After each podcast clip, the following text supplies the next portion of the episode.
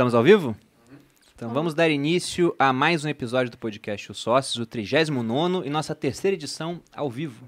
A gente tá pegando ritmo nisso daí. É que a gente viu que quando é ao vivo dá pico de audiência, mais inscrição, ganhamos mais dinheiro no YouTube.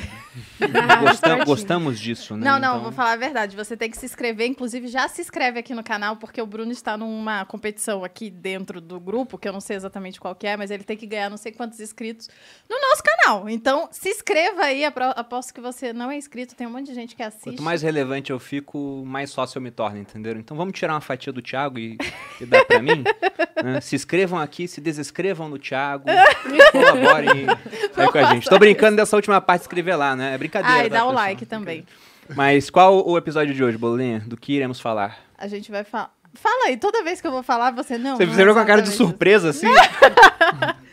não, o episódio hoje é o seguinte: a gente tá vendo uma série de notícias pessimistas quanto a estouro de teto de gastos, orçamento, guinadas populistas do governo e fica sempre aquela conversa, né? Será que o Brasil vai virar uma Argentina?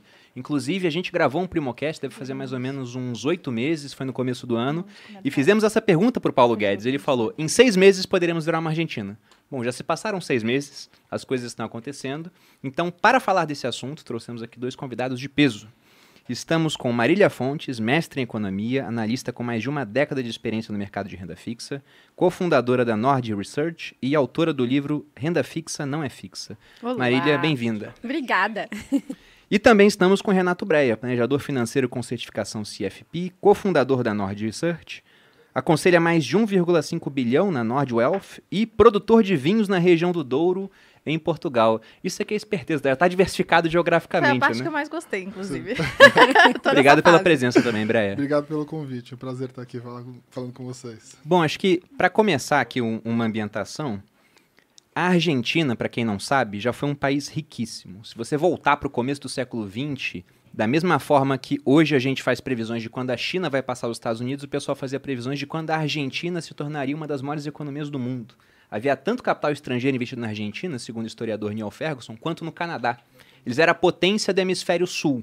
Só que as coisas começaram a dar muito errado e aparentemente nunca mais voltaram a dar certo, e né? Continuaram dando errado, inclusive. Pois é, se a gente for pegar alguém que nasceu na década de 1980 na Argentina, ou seja, uma pessoa que está aí com seus 41 anos, essa pessoa já viu a Argentina dar cinco calotes. Ou seja, deixar de pagar as suas dívidas. Eles já trocaram de moeda oito vezes e tem uma inflação de dois dígitos de maneira quase recorrente. Se for pegar desde 1945 até 2021, até 2020, né, 2021 não fechou ainda, a gente vai ter um intervalo aí de 75 anos. Desses, 51 anos foram anos de inflação de dois dígitos. Nossa. E a gente sempre olha para a Argentina como se fosse, nossa, se der muito errado a gente vira uma Argentina. Mas é será que está tão distante assim? É isso que eu ia falar. Quer dizer então que a Argentina já foi promissora, assim como muitas vezes a gente a, a gente é o país do ser, futuro? Né? É. é. que agora a gente já não está mais, né? Como país do futuro. Acho que já passamos dessa fase. Não, nós ainda estamos do futuro. Um. Ah, do futuro. É, fiz, é sempre essa, do futuro. Eu fiz essa, essa piada outro dia, né? É. Eu fui para a cidade do México, né? E eu tava no, no lobby, e aí eu comecei a conversar com um cara, assim, no, no bar, né? E, eu, e aí ele falou, falou ah, de onde você é? Eu falei, sou brasileiro, né? Eu falei, eu falei, você conhece o Brasil? Ele falou assim, eu, eu, a primeira vez que eu fui no Brasil foi na década de 70, né? Ele falou assim, naquela época falavam que o Brasil é o país do futuro. A gente continua Aí eu falei, pois é, a gente ainda é o país do futuro. não mudou nada. Não, não, o marketing não mudou, não deu para manter a mesma peça de é marketing. É o slogan, né? Mas na opinião de vocês, há, há um excesso de pessimismo ou de fato a situação está se deteriorando?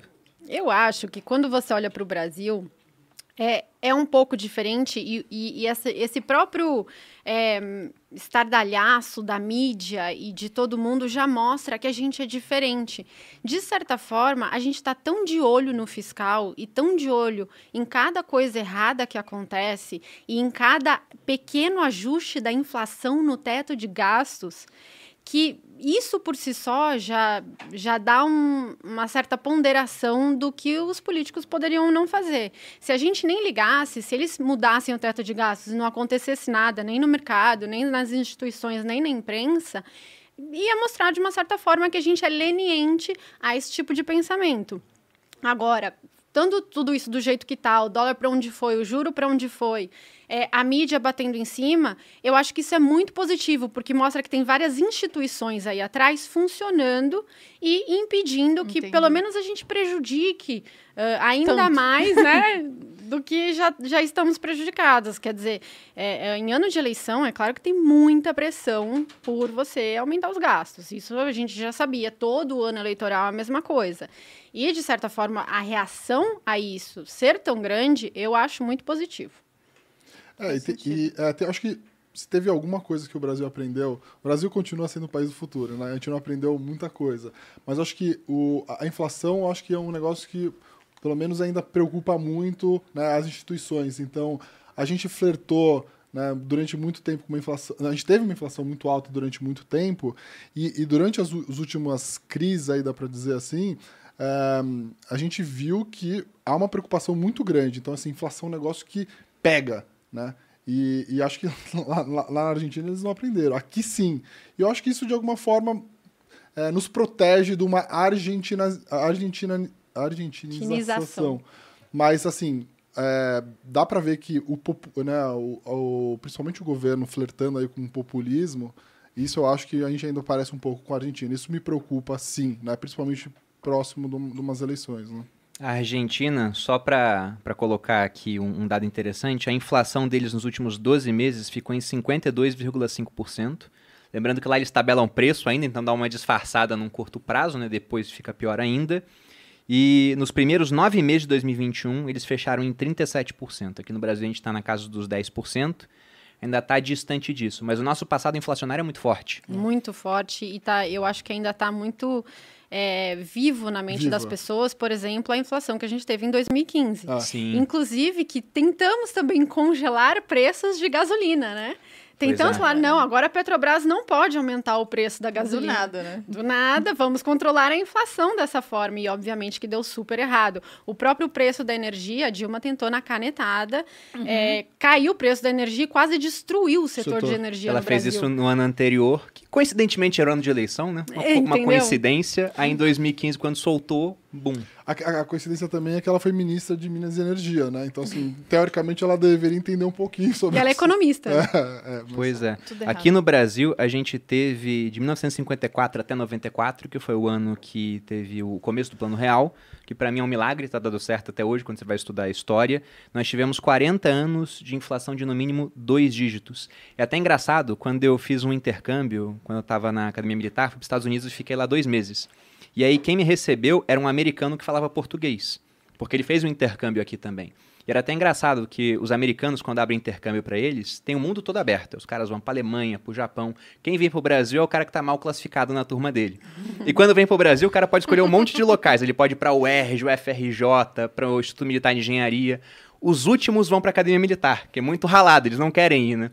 E esse cara, ele falou: Não, fui pro Brasil, não sei o quê, fiquei um tempo depois na casa de uma família e algo me chamou a atenção. Eles faziam compras de mês.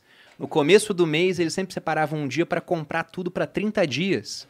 Eu falei, pois é, né? eu já estava estudando nessa época, eu falei, isso aí é o efeito da inflação. É, é, aquela memória que eles têm de que os preços vão subir, e até hoje temos hábitos arraigados assim. Geladeira, né? Congelador.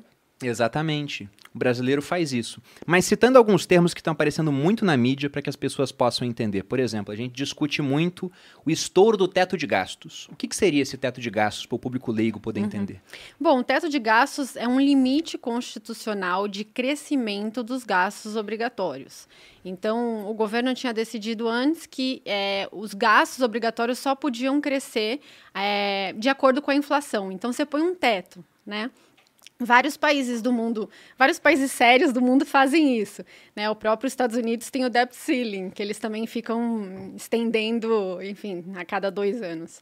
É, mas isso, assim, constitucionalmente é uma coisa muito legal, porque o, o, no Brasil a gente sempre, desde 1999, cresceu os gastos em relação ao ano anterior né? Desde o do plano real. Então, assim, isso era uma coisa muito brasileira mesmo. E em época de, de eleição, então, nem se fala.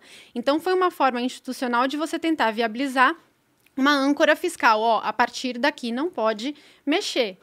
o que, que aconteceu? Todo mundo, assim, todo, todos os políticos, todos os economistas que você conversava falavam isso não vai dar certo no Brasil. Isso não vai e é dar certo. E é muito recente também, né, que a gente criou isso. Super recente, em 2016. 16. Foi, foi o Temer. Temer. Foi a primeira reforma que o Temer fez. Que foi muito boa, inclusive, né?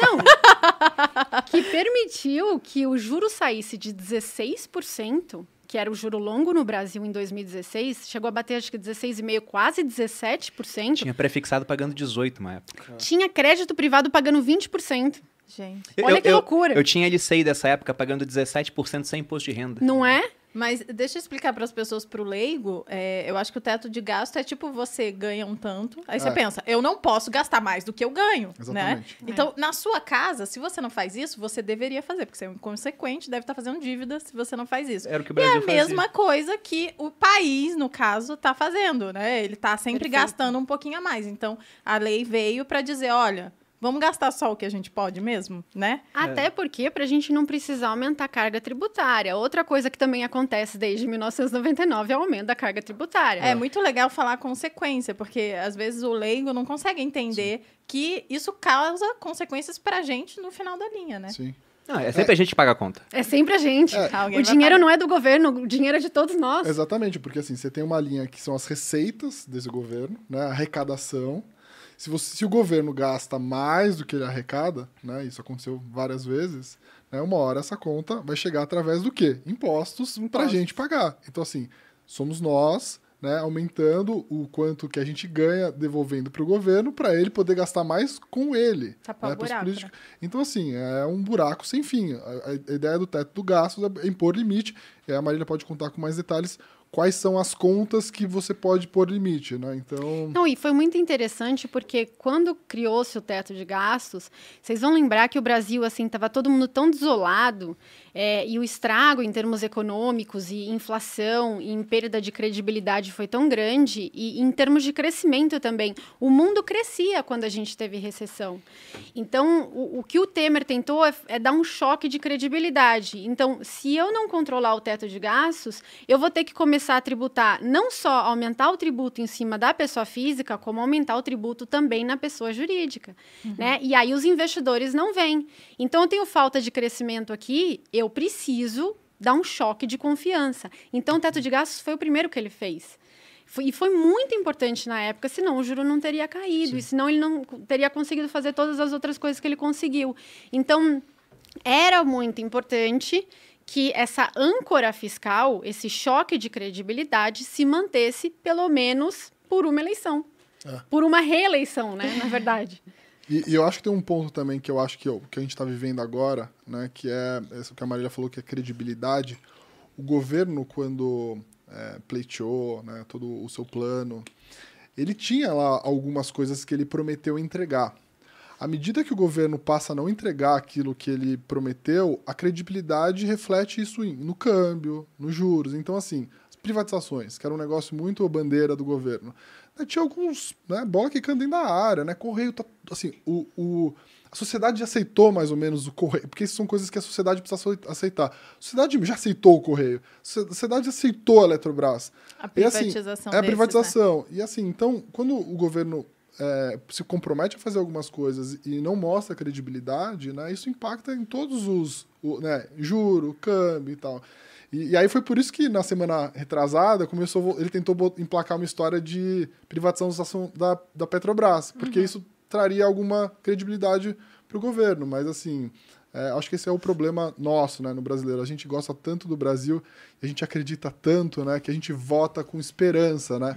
Mas a gente esquece que o track record é horroroso, né? Eu, eu lá no meu, no meu trabalho, né, eu, eu, eu olho gestores e eu, eu olho track record, né, desculpa, track record é, histórico, né? O histórico, uhum. de performance. O, o, histórico de performance dos, do, dos gestores. O nosso histórico de performance dos nossos políticos é péssimo, é, né? Se você olha, você comprar dólar na hora. É. olha... Quem não tem dólar é louco. É, Olhando o histórico, vamos comprar dólar. É, no Brasil, é a gente estava falando isso ontem, né? A Marília falou, tô pessimista, tô pessimista, né? Eu falei assim, pô, no Brasil é o seguinte, ou ou você tá pessimista ou você tá mal informado.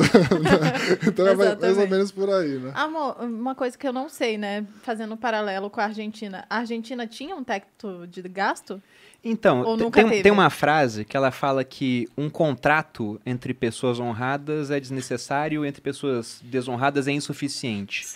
Colocar um teto de gastos na Argentina é a mesma coisa que nada. E aqui no Brasil está se mostrando muito parecido. Exatamente. Porque o problema que a gente está vendo é que isso foi criado no governo Temer em 2016, começou a vigorar em 2017, e agora, pouquíssimos anos depois, a gente está considerando uma série de puxadinhos nesse teto, né? Como que foi essa dinâmica? Porque alguns gastos podem crescer fora do teto e outros não. Então, o que eles falaram foi o seguinte: olha, a gente precisa abrir um espaço aí para um auxílio emergencial de 400 reais. O é, que, que a gente pode tirar do teto? Ó, oh, precatórios, olha só, os precatórios eles cresceram muito nos últimos anos. Por que, que eles cresceram muito em relação ao ano anterior? Principalmente por conta da digitalização dos processos judiciais. O que, que é um precatório, é, Eu ia Marília? perguntar isso agora. Um precatório é uma dívida que você tem contra o governo. Tá. O, o, governo perdeu, vamos supor, ele, ele pegou o um seu terreno e ele tem que te pagar um dinheiro. Ele promete te pagar, é, mas você tem que ir para a justiça para receber esse dinheiro. Aí o juiz vai e fala assim: não, realmente, o governo tem que te pagar aqui. É fechado, ele tem que te pagar, põe um carimbo lá e aí vai para os precatórios. É que geralmente é um valor muito grande, né? É Não é aquelas dívidas pequenininhas. É, mas, uma por exemplo. promessa de, sei de lá, pagamento. O... É uma dívida governo. mesmo. É, vamos colocar assim: em São Paulo, a prefeitura fez algum tipo de obra, o Estado prejudicou muito o comércio de alguém. O cara vai lá, processa e ele ganha um milhão. Não é um dinheiro que eles têm para pagar na hora. Então eles falam, devo não nego, Pago quando puder. Pago quando puder. Toma aqui o seu papel que fala isso. Exatamente. É, entendi. Que e tristeza. Aí, pois é, muita tristeza. Não, e... tristeza é o que vem agora, né? É. Esse é o precatório, mas, Não, mas o que aconteceu? Há, há, uns anos atrás, eles inclusive tinham feito umas regras de pagamento de precatório. Você não podia é, é, demorar mais de tantos anos para pagar e tal. Tava bem, tava bem organizado. Tava encaminhado. Tava encaminhado. Até que fizeram mercados de... de é. Você tem um mercado é, paralelo, né? Então, assim, Imagina, Malu, você tem um milhão para receber do governo, eu falo para você, olha, eu te pago 600 mil para você receber já e eu assumo o seu precatório. Então tem um mercado também bastante Entendi. ativo nesse Criou-se um mercado muito grande. Eles securitizavam as carteiras de precatórios e vendiam para bancos, para investidores. Teve tem corretora cripto até fazendo isso, tokenizando. Token. Tokenizando o precatório. E assim, virou um mercado mesmo e um mercado até de renda fixa, né? Porque eles falavam assim, ó, de acordo com as regras do, de pagamento dos precatórios, eu vou receber tanto aqui, tanto aqui, tanto aqui. Então criou-se como se fosse um título de renda fixa. Até o governo dizer, não vou pagar. É, até ele falou assim, não, Entendi. peraí, eu não vou pagar agora, eu vou pagar daqui a pouco, mas é daqui a bem pouco, entendeu? E aí ele falou assim, ó, não, peraí, e, e aí digitaliz... durante a, a pandemia, é, eles digitalizaram os processos judiciais para conseguir dar vazão né, ao número de processos. Então, um processo que antes é, ia para uma van, que ia do Acre até São Paulo, e aí depois voltava para o Acre, não sei o que lá, hoje em dia está tudo online e no dia seguinte chega na mesa do juiz para ele julgar. Então, isso aumentou muito o número de, de precatórios, né, o número de causas e de precatórios. É, e aumentou também o valor contabilizado a se pagar um crescimento realmente bem relevante em relação aos anos anteriores. Aí o, o pessoal falou assim: ah, não, esse tanto não cabe no orçamento. Esse tanto já está demais. Então, vamos criar uma regra de parcelamento adicional hum. do que é, for acima de um teto dos precatórios. Então, foi acima desse teto, a gente vai parcelar. E aí, por isso que é chamado de o APEC do calote, né? Porque aí você vai parcelar ainda mais esses precatórios que você já iria receber de acordo com a regra anterior. E aí eles tirando isso, eles deixando de pagar agora, tem mais espaço para gastar em outras coisas. Exatamente, como auxílio diesel, como é, auxílio Brasil de 400 reais, é, como emendas parlamentares, né? E tem um efeito que é legal, né? Assim, a história do jeitinho brasileiro é isso, entendeu? É, o jeitinho brasileiro é você dar um jeitinho nas coisas serem feitas de outras formas. Uhum. Pensa que quando o investidor institucional põe o, o investidor estrangeiro põe o dinheiro no Brasil, está comprando a taxa de juros do país, está financiando o país, e ele vê que o governo começa a dar jeitinhos nas coisas, ele fala assim, cara, como que eu vou investir, dar o dinheiro para esse governo se eu não tenho certeza se amanhã vai vir um cara maluco, o ano que vem, by the way, né? vai vir um cara maluco e vai falar assim: ah, o governo passado não presta para nada, eu sei como conduzir esse país, eu vou resolver o problema da população carente e tudo mais, eu vou rasgar todos esses contratos que foram feitos no governo anterior. Então, esse é o problema que a gente convive aqui a cada quatro anos, mas é, não só isso, né? Assim, acho que às vezes muda, o governo muda de lado, mas assim, a gente cai sempre nessa armadilha né, de tentar dar um jeitinho. Isso para investimento ou para atrair investimento externo, ele é muito complicado. É, assim, pensa o seguinte: é, você é um ET no mundo, você caiu, você tem um milhão de ET coins, aí você fala assim, eu posso investir no mundo inteiro. Não vai ser Não, eu vou investir no Brasil. não vai eu ser investir, Eu vou investir no Brasil. Colocaram droga na bebida do ET, só pode é, ser. É. é. Então, assim, o Brasil tem 3% da população do mundo, 2% da economia do mundo e 1% do mercado de capitais do mundo. E Isso... 90% das trabalhistas do mundo também. Né? É. Exatamente. Então, assim, é, acho que é por isso que o, país, o Brasil é o país do futuro também. Tem um pouco disso daí, entendeu? Então, é, a, a instabilidade política é, é muito grande. Né? Não só do que a gente vê na mídia e tudo mais, mas assim, dessas coisas que acontecem de a gente estar tá sempre furando as contas, dando um jeito. E isso para a estabilidade de investimentos é muito complicado, né? Não, tem um conceito que eu gosto, que eu aprendi lá na escola austríaca, que é o de preferência temporal. Que nós, como seres humanos, somos naturalmente imediatistas. A gente tende a querer as coisas antes.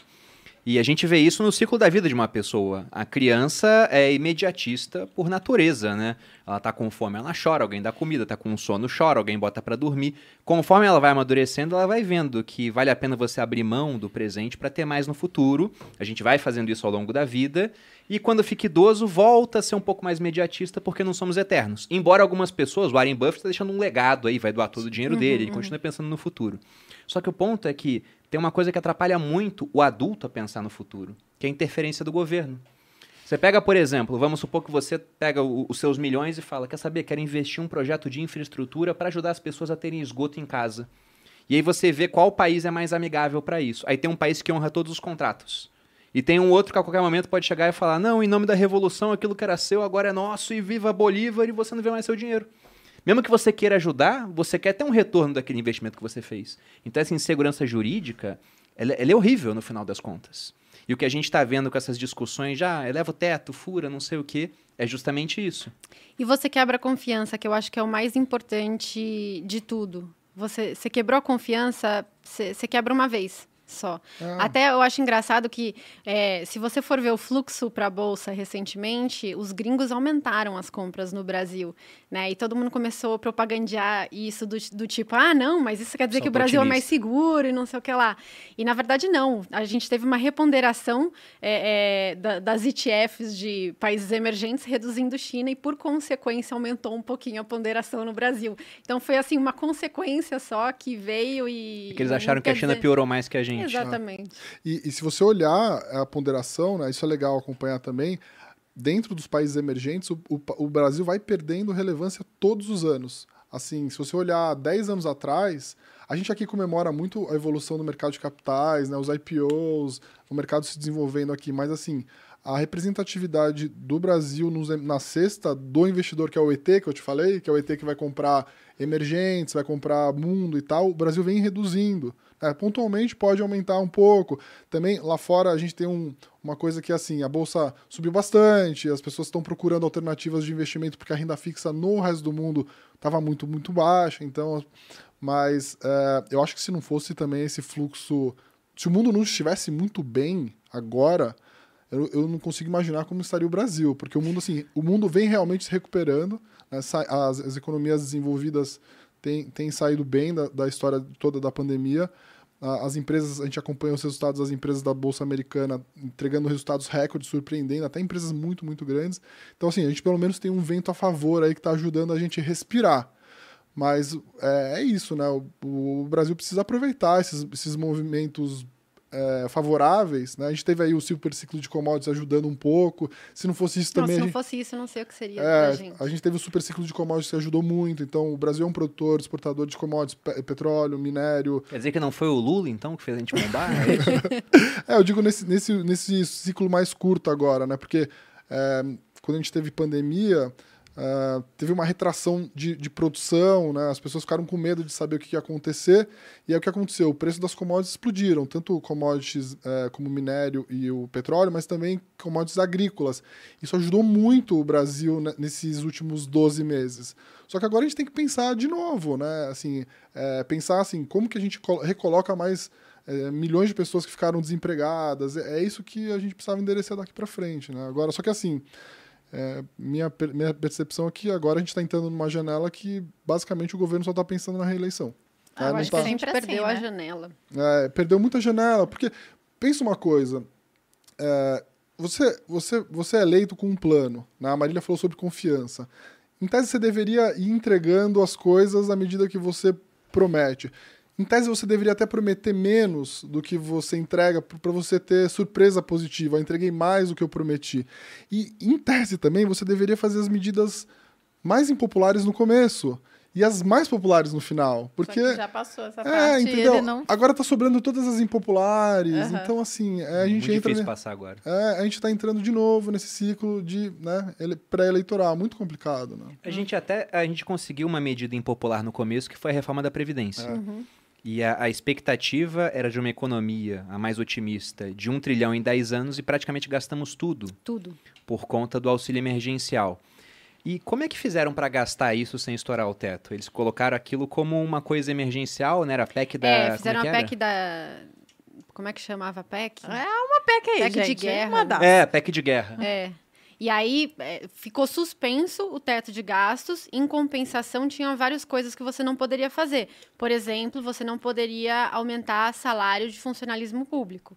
É, e isso é engraçado, né? Que você vê o Guedes falar, ele fala assim: nossa, nós tivemos uma economia maravilhosa, né? Fiscal, nosso fiscal tá, tá, tá muito melhor do que o, o governo imaginava. Claro, você deixou as receitas correrem solta com a inflação e você falou assim: olha, é, por conta da PEC de guerra, você não pode é, é reajustar as, as despesas.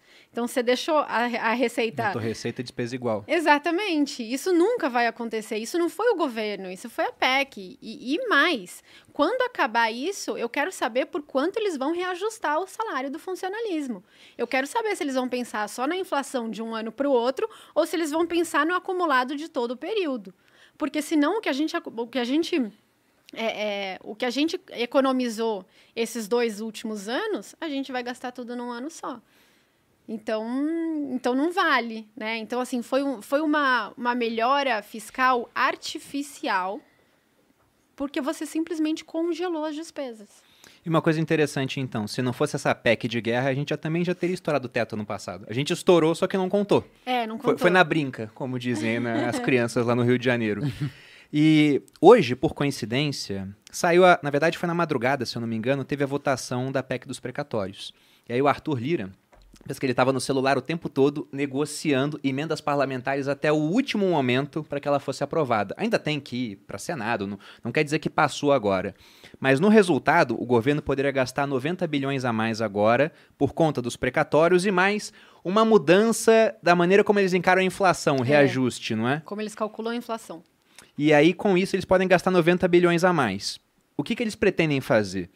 Um auxílio de 400 reais por mês, que é o Auxílio Brasil, mais um auxílio diesel para os caminhoneiros, ajuste de benefícios previdenciários, compra de vacinas e 10 bilhões de reforço aos deputados. Vejam é. só, né?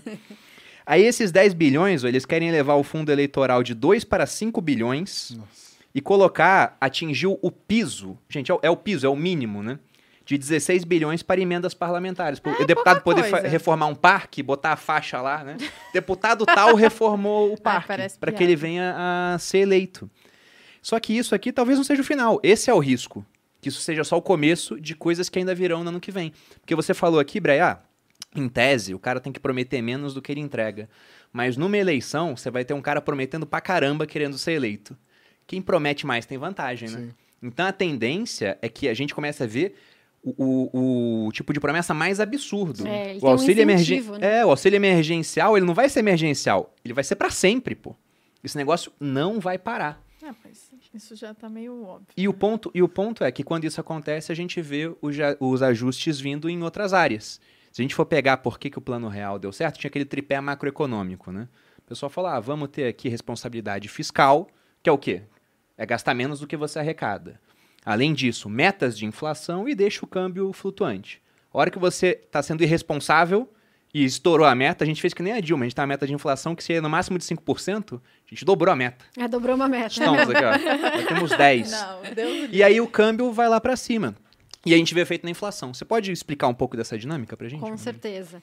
É, o que a gente teve basicamente é que a gente teve choques inflacionários, né? O, o, primeiro momento da pandemia foi claramente deflacionário. Então fechou-se a economia brasileira e do mundo todo. Você teve uma queda brutal de demanda e isso jogou a inflação para baixo. Inclusive, a gente teve deflação em alguns meses, né? E aí o Banco Central foi lá e jogou o juro muito para baixo. O segundo momento da pandemia foi inflacionário porque você teve é, a cadeia produtiva se desarranjou, né? uhum. né? Então faltava peça, faltava barcos, faltava frete, faltava, enfim, começou a faltar energia também. A gente teve diversos problemas na cadeia produtiva, então você teve um choque inflacionário. Quem fez reforma na pandemia sentiu, sentiu. isso, né? Quanto, quanto tempo? A gente não, fez... não, é porque é nem porque... foi reforma, foi só móvel só que a gente móvel. comprou. Tem móvel que não chegou ainda. A cara dela foi melhor tipo... assim, Não, porque tem umas amigas minhas construindo que estão sofrendo. Não, porque aprovaram um orçamento X e agora tá 2X. É agora. E se conseguiu o material, né? Se conseguiu o material. Esse é a é gente ponto. comprou uma casa pronta, então. Foi a melhor coisa, a melhor, a melhor coisa, coisa, que, a gente, que a gente fez, fez, porque. Foi, no, foi agora, né? É, mas a gente comprou para não ter trabalho com reforma. E na cabeça das pessoas, né? Pô, se você comprar a casa ainda, fizer a obra, você vai economizar no final. Essa nossa amiga que comprou a casa, ela vai, a casa dela vai ficar mais cara do que a nossa no final, sendo que fez obra durante todo o período. Sendo que não está pronta. Teve preço Entendeu? de item que subiu 200%. Pô. E, e, Exatamente. E, e, na inflação, Mármore, a Marília, é, atrapalhei a Marília, mas assim, na inflação tem um componente grande de é, construção, civil. construção, civil. No IPCA que todo mundo olha aí, né? Mas é mais no, no IPA também, IGPM, né? é. IGPM teve muito impacto de minério de ferro. O IGPM vai ter mais de 30%. Pois é. Então, e, e alugar é resultado pro GPM. Pois é. Mas as pessoas que tentaram é, é, reajustar aluguel pelo IGPM também não conseguiram, né? Não Porque não tinha gente para pagar. Né? Exatamente. Né? O pessoal falou assim: ó, escuta, ou eu saio ou você me dá um reajuste factível, até você me dá zero, né? Porque. E agora o que a Marília tem falado, a Marília, é, vai explicar melhor do que eu, a gente tem visto que agora tem surpreendido para cima. Então, né, os, os, últimos... Ah, então, é, o que aconteceu? Aí você teve esses choques, uhum. né? É, então, teve primeiro choque de alimentos, também desarranjo da, da do, do, setor e aumento de preço de commodities lá fora. Combustíveis, né? Energia, botijão de gás. E, no final, nossa querida crise hídrica. Né, uhum. Que tivemos uma forte crise hídrica e que aí, digamos, não tem nada a ver, foi chuvas. A gente Mas já teve só para outros... dar uma piorada, né? Exatamente. Então, é, assim. É, como é que é? Quando a, a esmola é pouca. Não, desgraça pouca é bobagem. Né? Exatamente, né? parece que acontece tudo na mesma hora, né? E aí, teoricamente, isso é o que a gente chama de choques inflacionários. Teoricamente, o Banco Central não tem que reagir a choques. A política monetária, é, a alta da Selic, ela nem impacta em choques inflacionários. Se você aumenta a Selic, o preço da energia elétrica não vai cair, porque depende da chuva. Né? Não vai mudar a bandeira tarifária porque você aumentou a Selic. Uhum. Então, teoricamente, o Banco Central não tem que reagir a choques. Mas o, ao que, que ele tem que reagir? Aos efeitos secundários dos choques. Então, o que, que é muito importante se você tem uma economia crível? É que você não torne os efeitos primários de um choque num efeito secundário. E para isso é importantíssimo o quê? A confiança. Hum. Então, os agentes têm que imaginar que aquele aumento que teve não vai se propagar para o resto da economia.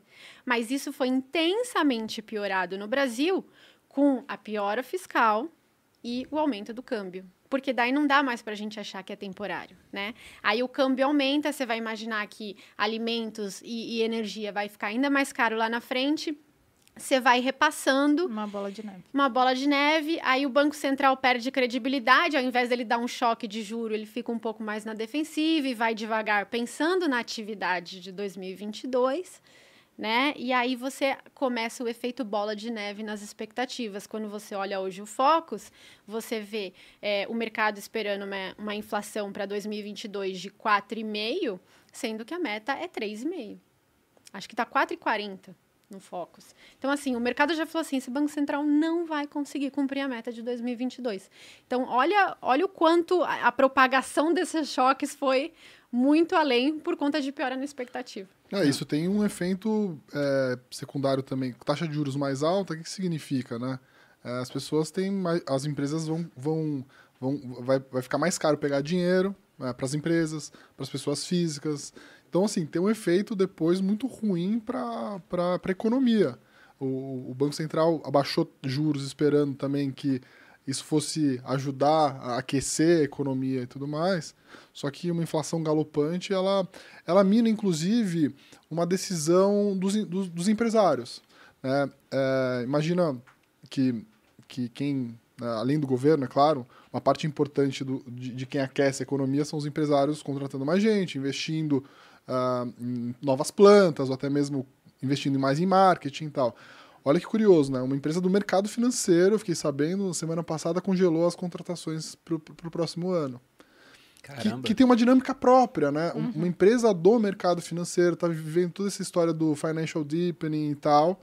Falou, olha, vamos congelar as contratações para o ano que vem. Então, assim, olha como que, né, os efeitos que, que o, a gente está falando de, de argentinização aqui, né? Mas, assim, um governo que não passa confiança, um governo que rasga contrato, que não, que não cumpre o que prometeu, isso tem efeitos em cadeia. Né? Então, o investidor, imagina um investidor, aquele ET que eu falei, putz, acho que finalmente eu vou investir no Brasil. Ah, não, mas ano que vem é eleição, a inflação lá está galopante, o juro está subindo ainda. Não sei se o governo consegue honrar o que está tá prometendo. Então, sim, tem efeitos muito muito importantes para o que vai acontecer no Brasil nos próximos anos. Né? E, amor, falando disso, é, até pegando o gancho do nosso tema, né? Se o Brasil vai virar uma Argentina, o que, que é a Argentina hoje? Tem gente que não está acompanhando. Cara, a Argentina hoje está bizarra. Explica qual é a situação dela e por que ela, porque a gente está falando de coisas que a gente pode, pode acontecer, que são parecidas com o que aconteceu lá, e agora eles estão vivendo uma situação. Tem gente que não está acompanhando. O que, que é isso? Olha, a Argentina ela está se encaminhando para o seu décimo calote internacional. Não sei se já foi o décimo, vai ser o décimo primeiro agora. A Argentina é um país que já trocou de moeda oito vezes. A gente trocou dez, né? Mais uma vitória do Brasil. Não, mas a Argentina é... é o país que passou pelo maior lockdown do mundo. E hoje na Argentina, de cada dez argentinos, quatro estão em situação de pobreza. Então eles pioraram muito, de maneira muito aguda. E um ponto muito interessante é que depois que eles. Porque, por exemplo, a Marília citou 2015. Em 2015 o Brasil teve inflação de dois dígitos, mais ou menos no patamar que a gente está com inflação agora, né? Na casa dos 10%, 10,6% alguma coisa. Uhum. E naquele ano, tirando países da África, que também passam por um, um problema lá, né? É, já há muito tempo, mas tirando países da África, você teve cinco países no mundo com inflação de dois dígitos naquela época. Brasil. Brasil, a Argentina tinha uma inflação de 20%, hoje é de 50%. Meu Deus. Em 2015. E eles ficaram com a inflação em dois dígitos durante esse período praticamente todo. Você teve a Venezuela, que tinha uma inflação de 70% na época. Qual é a inflação da Venezuela hoje? A Venezuela, acho que vocês estão sabendo o que está acontecendo. Dá, é, lá, né? dá nem para calcular a inflação da Venezuela, porque como é que você calcula aumento de preços de itens que não existem que mais, não porque parou de produzir? E os outros dois eram Rússia e Ucrânia, que estavam em guerra. Na verdade, se você for procurar problemas hiperinflacionários no mundo, né? O Milton Friedman tem aquela frase que ele fala que inflação é sempre um problema monetário e hiperinflação um problema político. Os países, quando tem hiperinflação, sempre tiveram guerra. Até a Argentina, quando tiver a ideia brilhante de entrar em guerra com a Inglaterra, é. por causa da, das Falkland, né, as Ilhas Malvinas. O Brasil foi o único país que eu consegui encontrar, deve ter outro, né, ausência de evidência não é evidência de ausência, que conseguiu ter hiperinflação sem guerra. Nós somos foda assim com inflação. A gente é muito bom, né? Isso é, é ruim. E, e, esse é o ponto que me assusta. Você falou do Focus. Toda segunda-feira, né, toda semana sai um boletim novo. E o Focus já está revisando a expectativa do IPCA para o final do ano e aumentando há 30 semanas consecutivas. É. então toda PIB... semana eles falam, estamos um pouquinho errado. Né? E vai lá e aumenta. E do PIB para baixo. E do PIB para baixo, pois é. E aí a gente vai ter, já está, isso é amplamente esperado pelo mercado, uma Selic voltando para aqueles patamares que muita gente achou que não ia voltar. Lembra o pessoal falando, agora mudou o Brasil, agora é juro baixo, né, bolsa vai Brasil explodir. É Suíça. Pois é. E a Selic, ano passado, quando caiu é que muito. A gente pensou isso aí? Ah, quando a Selic começou a baixar, ah, tá. a bolsa subindo. ano passado, o, o, Banco Central levou a Selic até 2%. E se a gente for olhar a expectativa Do último boletim Focus do ano passado, a expectativa é de que a Selic no final desse ano fecharia em quanto? Chuta. Não faço ideia. Em 3. E vai fechar em quanto? Em 9, sei lá. Foi um erro ter trazido a Selic tanto pra, tão para baixo assim? Olha, Bruno, essa é uma discussão tão polêmica, porque, na minha visão. Vou fazer não... outra pergunta, então, menos polêmica. Qual religião está certa, Marília? não podemos entrar em temas polêmicos. É, eu acho que não, assim, eu, eu, não acho que foi um erro, porque você tem que analisar as Você falou que foi deflacionário no começo. Entendeu? Você, não, não adianta você analisar as decisões do Banco Central pelos Agora, olhos de né? hoje. É. Aí é fácil é falar fácil. que ele errou. O passado entendeu? é cristalino. É. é, mas assim, você estava no meio de uma pandemia nunca antes vista, ninguém saía de casa, os bancos centrais estavam desesperados ao redor do mundo e, na época, a discussão mundial era a deflação. Era a era da, da deflação. O medo de deflação mundial, o medo de japanização da economia global. E aí, quando o, o, Banco Central viu uma pandemia dessa e, e uma inflação e uma deflação no Brasil, né, ele ficou com medo. E aí ele jogou. Tanto que a discussão na época era o lower bound, né? Que é assim, até onde a Selic pode cair para a gente não é, acabar desarrumando tudo, desarranjando todo o setor financeiro. Então, é assim, eu acho muito fácil falar hoje, ah, o Banco Central errou. Mas com as informações que ele tinha na época, eu acho que ele fez o que ele tem que fazer. O Banco Central, eu falo muito isso para as pessoas no Insta. O Banco Central, ele não pode fazer o que ele quiser com política monetária. Ele tem um modelo de reação. Como é que funciona um Banco Central? Isso é legal, né? Por que, que o Banco Central sobe ou cai a Selic? Ele tem um modelo econométrico né? Ele coloca lá várias variáveis, inflação, câmbio, expectativa, atividade, e esse modelo cospe uma projeção de inflação. Aí ele olha esse modelo e fala assim: ah, a projeção de inflação tá 4. A minha meta é 3. Então tá acima da minha meta. O que, que eu vou fazer? Eu vou subir a taxa Selic. Ah, não, a inflação do meu modelo tá 2 e a minha meta é 3. O que, que eu vou fazer? Eu vou cair a Selic. Então, o Banco Central é uma instituição técnica. Uhum. Ele não pode fazer o que ele quiser. Isso me lembrou como, como como funcionam as casas de, de e, jogos. E tem um ponto. Não, e tem um ponto porque legal. é porque tem isso, né? Se sair tanto, eu tenho que colocar tanto. Na, é. Eles não têm escolha.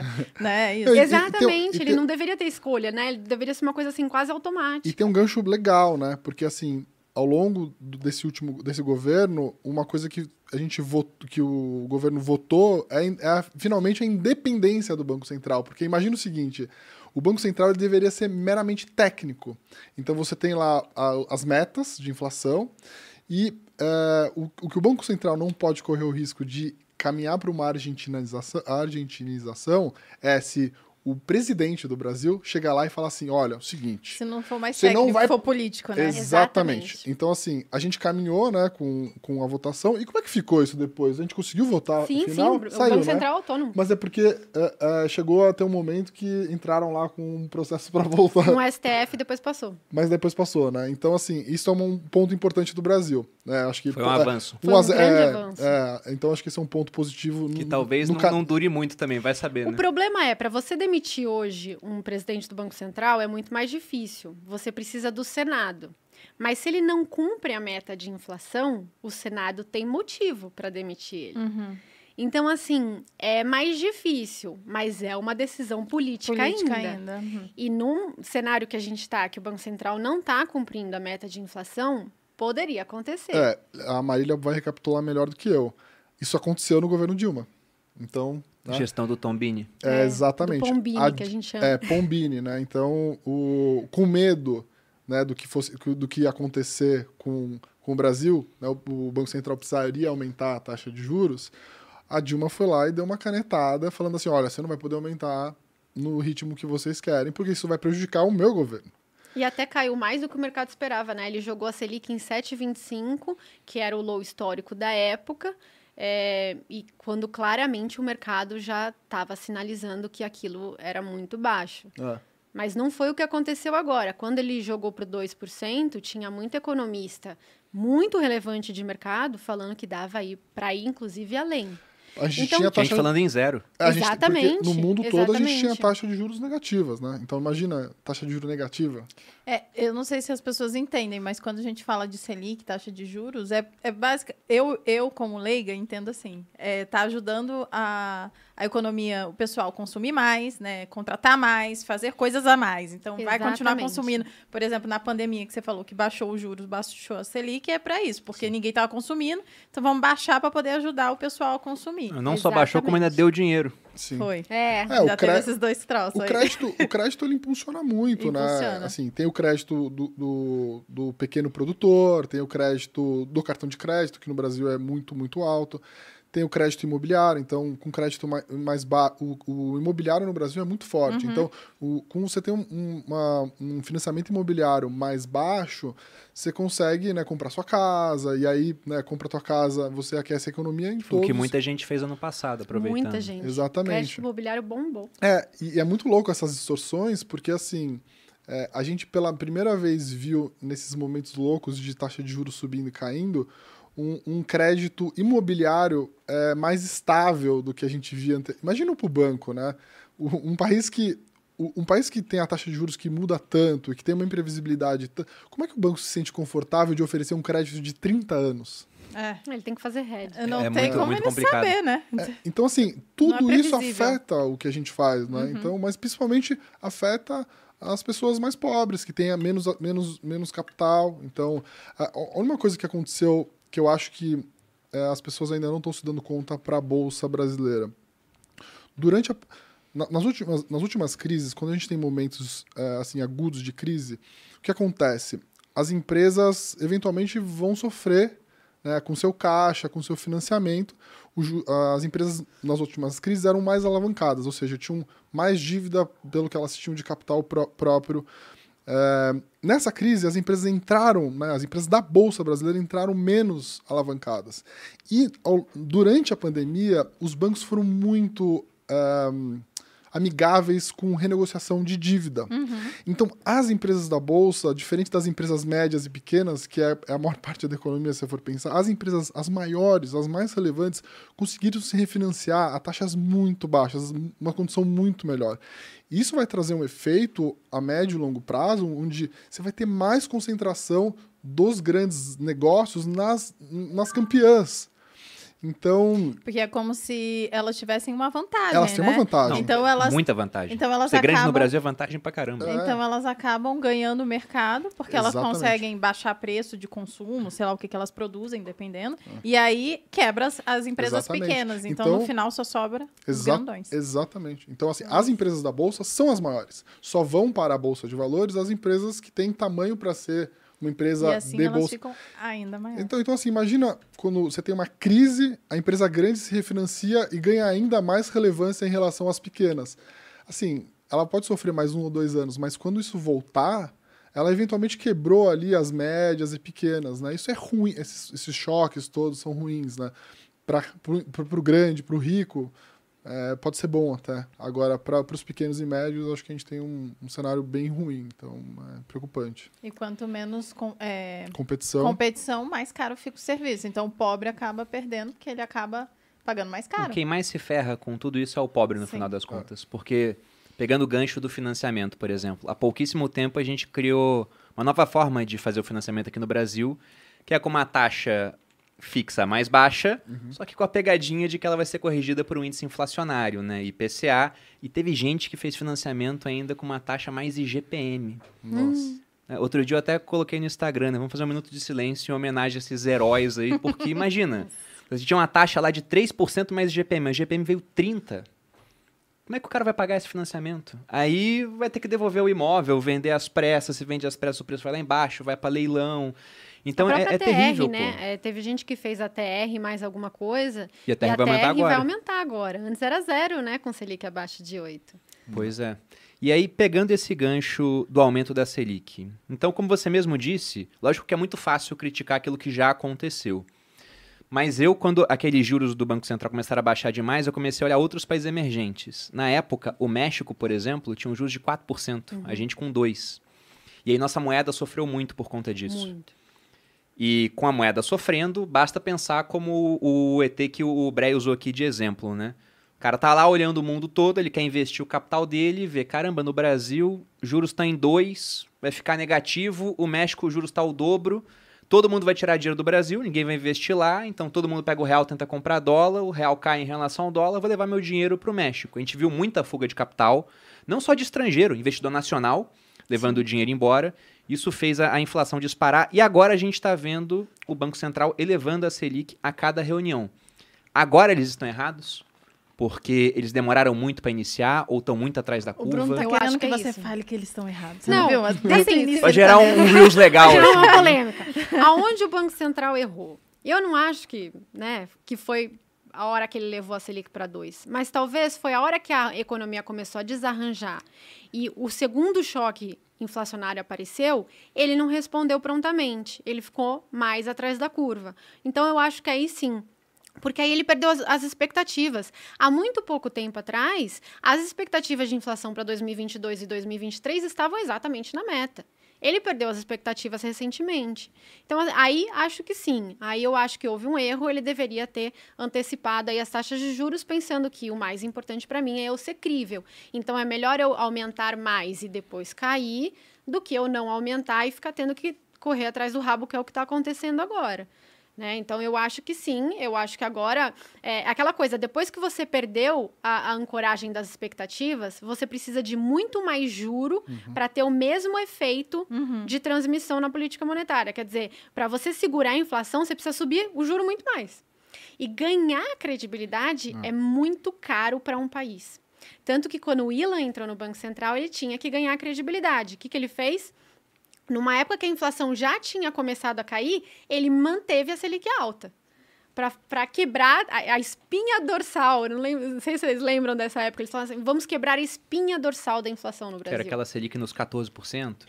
É, e depois, né? E bem depois. E aí ele, ele falou assim: não vou mais, é, não vou cair a Selic ainda, vou ter certeza que eu quebrei, é, que, que eu ancorei as expectativas de inflação e só depois vou começar um ciclo de queda. Então ele demorou muito e na época foi muito criticado por isso, uhum. né? Porque isso custa em termos de atividade. Então, credibilidade tem um custo real, porque você precisa jogar o juro lá para cima e é o que o Breia falou, juro para cima é crédito mais caro, é, você, você diminui o acesso de grande parte da população ao consumo. Então é ruim, né? Para atividade, é menos emprego, é menos tudo. Então tem um custo muito alto. Por isso que é tão importante, uma vez que você ganhou credibilidade, você não perder.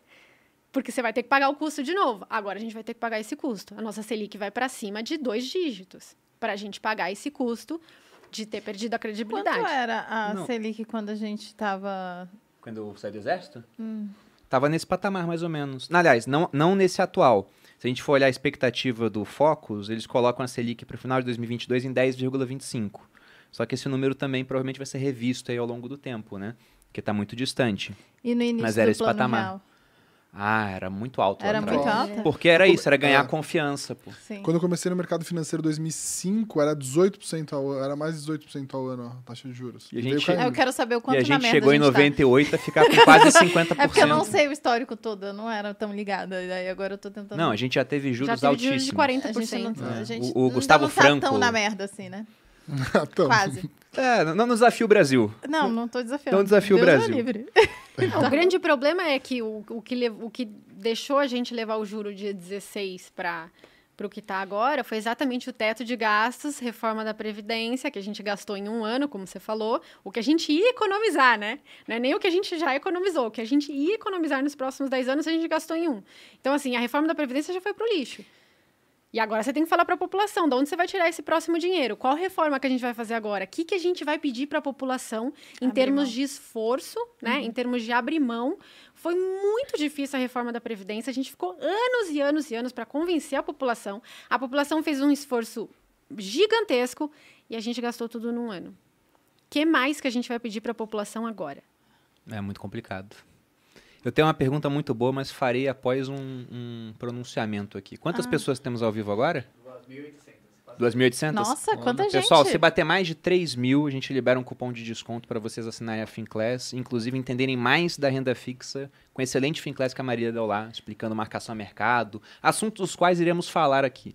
E também fica o convite pro Bré gravar pra gente pra claro. FinClass, fazendo ao vivo para que ele não possa negar. Claro. é? Faço ao vivo, gravado. Eu, eu tô vendo ali, assim, a Marília tá ali em cima, né? A Marília tá ali. Tá. Só gente fina, pô. Eu preciso, eu preciso ter uma foto bonita dessa também com Aliás, vocês. Na, aqui acho que é a Luciana. A Marília não tá aparecendo aqui. Olha, cadê a Marília, ah, é gente? É verdade, cadê a Marília não tá é, ali. É a Luciana que tá ali. É, não é. Corrijam isso, por favor. Bota a Marília em destaque. É, eles fizeram uma arte, sim. E também tem um sorteio pra fazer pro pessoal que assinou a FinClass lá quando eu lancei a, a, o Finbook dos Axiomas de Zurich, não é? Deixa eu ver o que, que o povo tá falando aqui. Vamos fazer, vamos fazer o sorteio enquanto a Malu vê os comentários. Falem alguma coisa pra eu. Olha, tem. Nossa, que, que legal. legal. A gente tá em clima de Halloween. Ah, vocês pois são é. muito chiques. Queria falar que a gente tá em clima de Halloween, mas é só reaproveitamento, tá? Somos uma empresa responsável. então reaproveitamos. Já passou o Halloween, né? Hoje é dia 3. Fala. Ó, imposto é roubo, já, já falaram passou. aqui. Não fui eu que falei.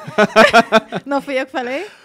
Mas sobre isso aqui, pessoal, há pouco tempo a gente lançou dentro do Finbook, que é uma categoria que a gente tem na FinClass, onde a gente faz resenhas de livros de finanças, um material sobre o livro Os Axiomas de Zurich, um dos livros mais comentados, talvez mal compreendidos do mercado financeiro. Então, eu fiz questão de falar sobre esse livro, porque se a pessoa entender errado esse livro, ela vai pro barro. Ela faz um monte de coisa errada, porque é um livro que se destina à especulação e não a tudo que você faz com a sua carteira. O material ficou muito bom, a gente fez uma promoção na época, onde os assinantes ganhariam uma moeda que inclusive vai ser enviada agora. Hoje eu vou assinar a mão ali, passar a tarde toda assinando carta para enviar para vocês. E além disso, Cê, nós vamos sortear. Vocês, assim, vai ser assinado por ele, né? Mas a letra. Ah, eu vou estragar a carta de vocês, né, Certamente. A letra do Bruno ele tem vocação de letra de médico. Porque, aí... na verdade, para quem não sabe, vou contar essa curiosidade aqui, já que a gente está no, num intervalo do, do podcast. Nunca vi isso, é a primeira vez. É, Bruno era, era. Eu nasci canhoto. Nasceu canhoto. Aí ele se queimou e ele passou um tempão sem. Né? Ele se queimou inteiro, pra quem não sabe dessa história. E aí ele passou a não escrever com nenhuma. E daí depois ele teve que escrever com a direita e hoje em dia ele segue sem escrever com nenhuma não, também. Hoje, eu, felizmente, eu só digito. só digita. Mas foi isso. Quando eu tinha três anos, o, o meu pai ele foi acender uma churrasqueira. Ai, eu tava no quintal brincando, ele deixou o álcool muito próximo do fogo. Ai, nem me fala Quando ele virou, eu peguei a garrafa. Você tem filho pequeno, né? Peguei a garrafa, joguei lá, aí eu queimei boa parte do corpo e essa mão aqui principalmente, porque era a mão da garrafa, né? Eu tive que me hum, apoiar. Sim. E aí, como ela ficou durante muito tempo sem conseguir usar, eu fui obrigado a, a aprender a escrever com a direita. Que loucura. E aí é um Mas negócio é, muito é doido. Bom isso. Até assim, eu acho mais fácil o canhoto escrever com a direita. Eu sou canhota também. Ah, você é canhota. E eu escrevo com as duas. Nossa, é, eu não. Que coisa. Não, mas Só pra deixar eu, eu não escrevo nem com a esquerda. Eu não escrevo nem Eu não. Mas, não a, mas ficou um negócio muito estranho, porque, por exemplo, algumas atividades finas, costura, por exemplo, é com essa mão aqui. Ai, que bom que você falou essa. Eu também. Ah, tem outras, outras atividades que também é a mão esquerda. Mas não entraremos em detalhes aqui, né? E aí, para outras é a direita. Ficou um negócio meio invertido. Para tirar o meu olho ao direito, mas ficou invertido. Mas enfim, curiosidades à parte, a gente vai sortear 10 livros entre as duas mil pessoas que fizeram parte da promoção da FinClass. Eram 2 mil, não eram? Isso. Legal. Aí tem dois mil nomes aqui, a equipe fez pessoalmente. Eu vou pedir que Só você tire para ah, anunciar o, o, nome, você, o Breia, Marília. Pega um aí. Cara, eu preciso ler de novo esse livro, porque eu acho que eu. Não, esse livro foi o primeiro livro é, que eu ganhei então... quando eu entrei no mercado financeiro. É, então, é assim. Ai, a minha, o meu braço tá doendo do treino de hoje de manhã. eu treinei brabo, eu treinei igual macho hoje. Darlan dos Santos Pinheiro. Vai pegando aí, vai pegando. Não, pega três. Pegam. É porque Quantos são dez, pô. Ah, são dez. É, já pega tá. aí e vai me passando. Eu quero pegar no fundo. Então, primeiro livro, Darlan dos Santos Pinheiro. Essa. Henrique Matias. Vinícius Pereira, aqui. Vinícius Pereira. Wellington Ferreira. Quatro. Pega um bem de baixo. Dois, se tiver alguém no chat aí, já fala. Ó, é, vamos ver Guilherme Ricardo Fischer, Lucas Guedes de Brito. José Roberto Ferreira. José Quantos Roberto? Ferreira, deixa eu pegar esse aqui. Pega você, amor. Ó, Michel Temer, Vai, obrigado Michel. aí. Ronildo Carvalho, Temer não ganhou, um não. bem de baixo, pra pessoa não ficar triste, que ela entrou Oito. primeiro. 9 aqui vai ser o último esse, Marília. Uhul. Ari Emilson Gonçalves da Silva, nosso ah, nono ganhador. peguei uma mulher. Aê. Eu vi uma história. É, já, já acabamos 10 aí. Flávia de Matos Beraldo Neto. Flávia foi a décima. Eu vi uma história boa no, do mercado financeiro. O mercado financeiro é muito legal, tem muita história boa, né? Acho que a, além de a gente fazer muito o que a gente gosta, a gente tem a oportunidade de conhecer pessoas muito incríveis, né? inteligentes, né? Acho que isso é uma das coisas mais legais de trabalhar no mercado financeiro. E aí tem uma história muito boa, né? De um cara que é, ia analisar os currículos e tal, e tinha que contratar uma pessoa para trabalhar lá de analista, né? E aí chegou a pilha de currículo assim, em cima, botou em cima da mesa e falou assim: ó, tá aqui os currículos pra você analisar. Ele pegou metade e jogou assim, falou: mas o que, que você tá fazendo? Ele falou assim: não gosto de gente azarada. vai ficar só nessa pilha aqui. Não gosto de que gente. Merda. Vai ficar só nessa pilha aqui. E pior que é isso, né? Eu, eu vi alguém postando esse negócio outro é, dia também. É, muito bom muito bom. É que tem umas, uma, umas muito boas. Depois um dia eu venho aqui. Sim, amor, você não vai assinar ao vivo? Não, já assinei. Ah, tá já aqui. Eu vou assinar que... cada um desses livros aqui, pessoal. Vocês receberão em casa, junto com a carta e a medalha. Que Agradeço chique. aí. Lembrando, se bater 3 mil, liberamos o cupom de desconto para Finclass. E agora voltando. Mas como, é, para bater 3 mil, só para deixar claro, vocês têm que compartilhar. Exato, não, não, não bate sozinho. Tocaram, não bate sozinho. Fica, vamos ficar esperando, não, é. não vai rolar. Né? Então vai ter que compartilhar aí com alguém. Mas voltando, voltando então a próximos amigos. Isso, se puderem compartilhar. voltando à nossa pauta aqui, juros estão subindo, não sabemos até que patamar vai subir. Se tiverem um chute, inclusive, por favor, compartilhem com a gente. Mas a questão é, isso já está precificado pelo mercado? Porque, por exemplo, a Bolsa está sofrendo muito. Tá. Porque, afinal de contas, juros mais altos, o brasileiro está endividado, está acima de patamares anteriores de endividamento, juros estão subindo, é, é, mais renda comprometida, é empresário que deixa de contratar. Sim. Se deixa de contratar, são pessoas que não são empregadas, elas não têm renda, se não têm renda, não consomem, isso reflete nas empresas, fica um ciclo negativo. E, tem um, um e também tem um, um componente de portfólio, que a pessoa tem que investir uma parte do patrimônio em renda fixa ou renda variável à medida que o juro vai para 2, a gente entra naquele there's no alternative, né? Você tem que investir em renda variável porque a, a taxa de juros corrente é muito baixa. Agora, quando você começa a ver que um pré-fixado pode te render em cinco anos, ou pode em seis anos, né, Marília? Seis, sete anos, pode dobrar o seu capital, mais ou menos. Aí você fala, hum, acho que esse negócio de bolsa pra não quê, é tão né? legal, né? Pra quê? É a volta do rentismo, né? É. é. então acho que a gente tem aí. Mas a Marília, você quer dar um chute não, aí? O mercado precifica hoje que a Selic vai para 14,10% no, ainda no ano que vem. Caramba, 14,10%. Lembrando que 1% ao mês, se você quiser um retorno de 1% ao mês, a taxa tem que ser 12,60 ou 12,70. Então, então é mais de 1% ao mês. Para emprestar dinheiro para o governo, que é aquele que pode sempre criar mais dinheiro para te pagar. Exatamente. Uma pedalada. Eu lembro, nossa, eu não vou lembrar o nome do gestor agora, mas lá naqueles idos de 2015, 2016, eu estava vendo uma entrevista de um gestor e ele estava falando, né, com uma Selic em 14,25 e pré-fixado batendo mais do que isso. Ele falou: juro assim é, é para ninguém mais fazer nada. Claro. Você bota o dinheiro em renda fixa, tá ganhando mais de 1% ao mês e fica tranquilo, pô. Alguém vai empreender? Vai correr risco? Né? Uhum. Podendo fazer isso? É, tem que explicar isso, que é uma coisa que acontece, né? As pessoas deixam de empreender já que teoricamente os juros é certo, né? Uhum. E, e, é muito caro, muito perigoso, vamos dizer assim, né? Não, você pega uma empresa até, até prática, da Bolsa. Amor, que vamos citar uma empresa da Bolsa. Magazine Luiza, por exemplo, que é uma empresa que vive nos holofotes, muito grande, rentabilidade excepcional aí nos últimos anos. A margem de Magazine Luiza é na casa dos 6%. Então, até é, é, fica aquele negócio, né? Caramba, é mais rentável emprestar dinheiro para o governo do que investir na minha atividade Sim. operacional. Tem várias empresas que dão ROI abaixo de 10 né, que dão, que dão lucro sobre o patrimônio delas abaixo de 10%. Então, essas empresas com uma Selic alta, elas se tornam não sustentáveis. É, e, assim, tem um efeito também muito forte, ainda mais forte, é, porque a gente está falando do mundo de bolsa, né, empresas mais maduras. Mas aí você tem um evento em cadeia, que é assim, são empresas pré-IPOs, pré então, é, ou até mesmo startups. E, esse, esse dinheiro que vai para o venture capital ou, ou, que é, são coisas mais arriscadas, né, startups como um todo, o pessoal retrai muito. O, o Brasil, nos últimos anos, trouxe muito, muito dinheiro de, de, para esses tipos de investimento, né? Empresas estão começando. Porque o Brasil tem vários problemas para ser resolvido, né? de, de transporte, de saúde e tal. E geralmente é nesse, nesse nicho que você tem aí as startups que vão solucionar os problemas. Quando você tem, de novo, um problema de, de taxa de juros, etc. e tal, isso tudo se retrai, porque o dinheiro de portfólio, que é o do, do private equity, que é o de venture capital, é, esse cara é o cara mais arriscado, é o mais de longo prazo. Então, quando você tem um, uma situação de longo prazo que você não consegue nem ver, você não sabe o que vai ser o Brasil daqui 5 anos ou 10 anos, você fala, putz, peraí, acho que eu vou botar meu dinheiro na Índia ou na China ou em qualquer outro lugar do mundo, porque aqui... Então, assim, tem um efeito, assim, em gigantesco, e... em cadeia, em várias, em várias frentes, né? E nessa questão dos juros altos, antes de pensar como talvez oportunidade de investimento, qual o impacto que isso tem na nossa dívida pública hoje? Porque Muito. uma coisa é ter juros de 18%, quando a gente acabou de fazer um plano real e não tinha uma dívida interna porque a moeda era lixo e não tinha dívida. Outra coisa é agora que a gente tem um endividamento altíssimo, muito mais alto que a média dos emergentes, comparável inclusive ao da Argentina, né? Perfeito. Quando a gente fez essa dívida, a Selic estava 2, né?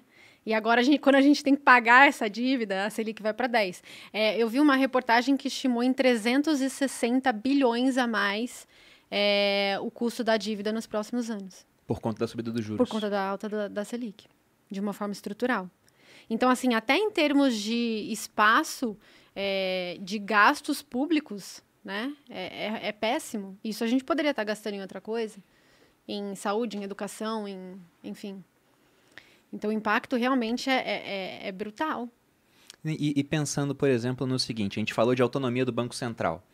O Banco Central ele tem a meta de inflação, que já está complicada. Desse ano já dançou, já. era 3,75, com uma pequena margem de 1,5 pontos de tolerância para cima ou para baixo, ou seja, uns 40% de tolerância, né?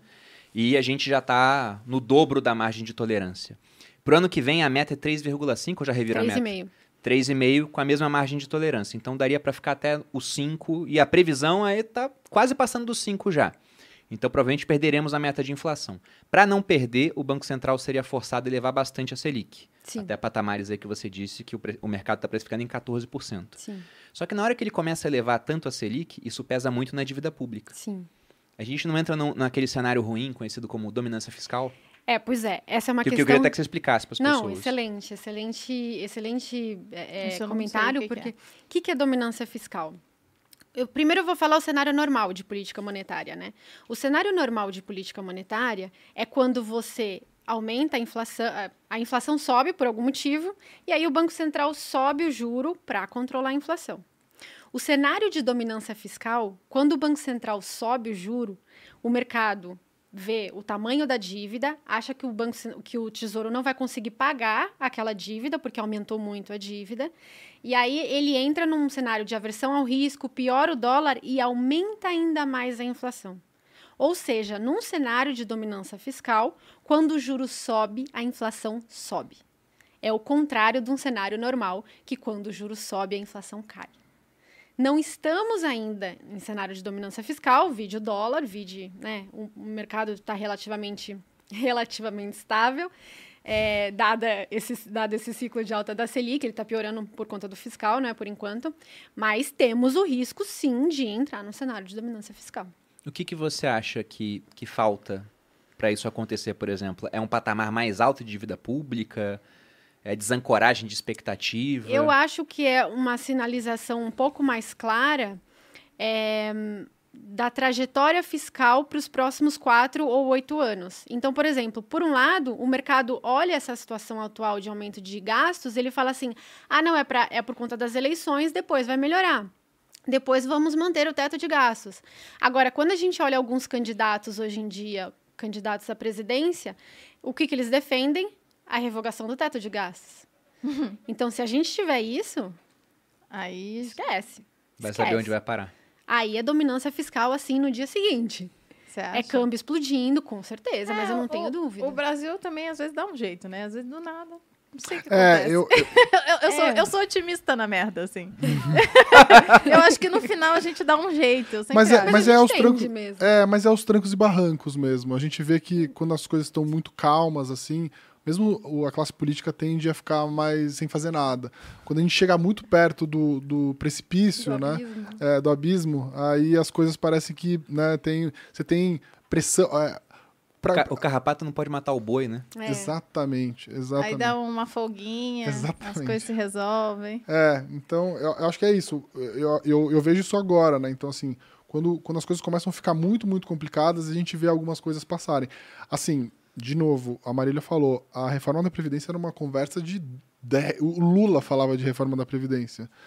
É, só saiu. Acho, acho, que no Fernando Henrique teve também. É, quase falaram. passou, perdeu uhum. por um voto, é mas assim. Então, assim, foi um Temer da vida depois de um impeachment. Entendeu? Olha como que são as coisas. Que teve que passar. Passou é... um negócio ruim. Na verdade, o dele não passou.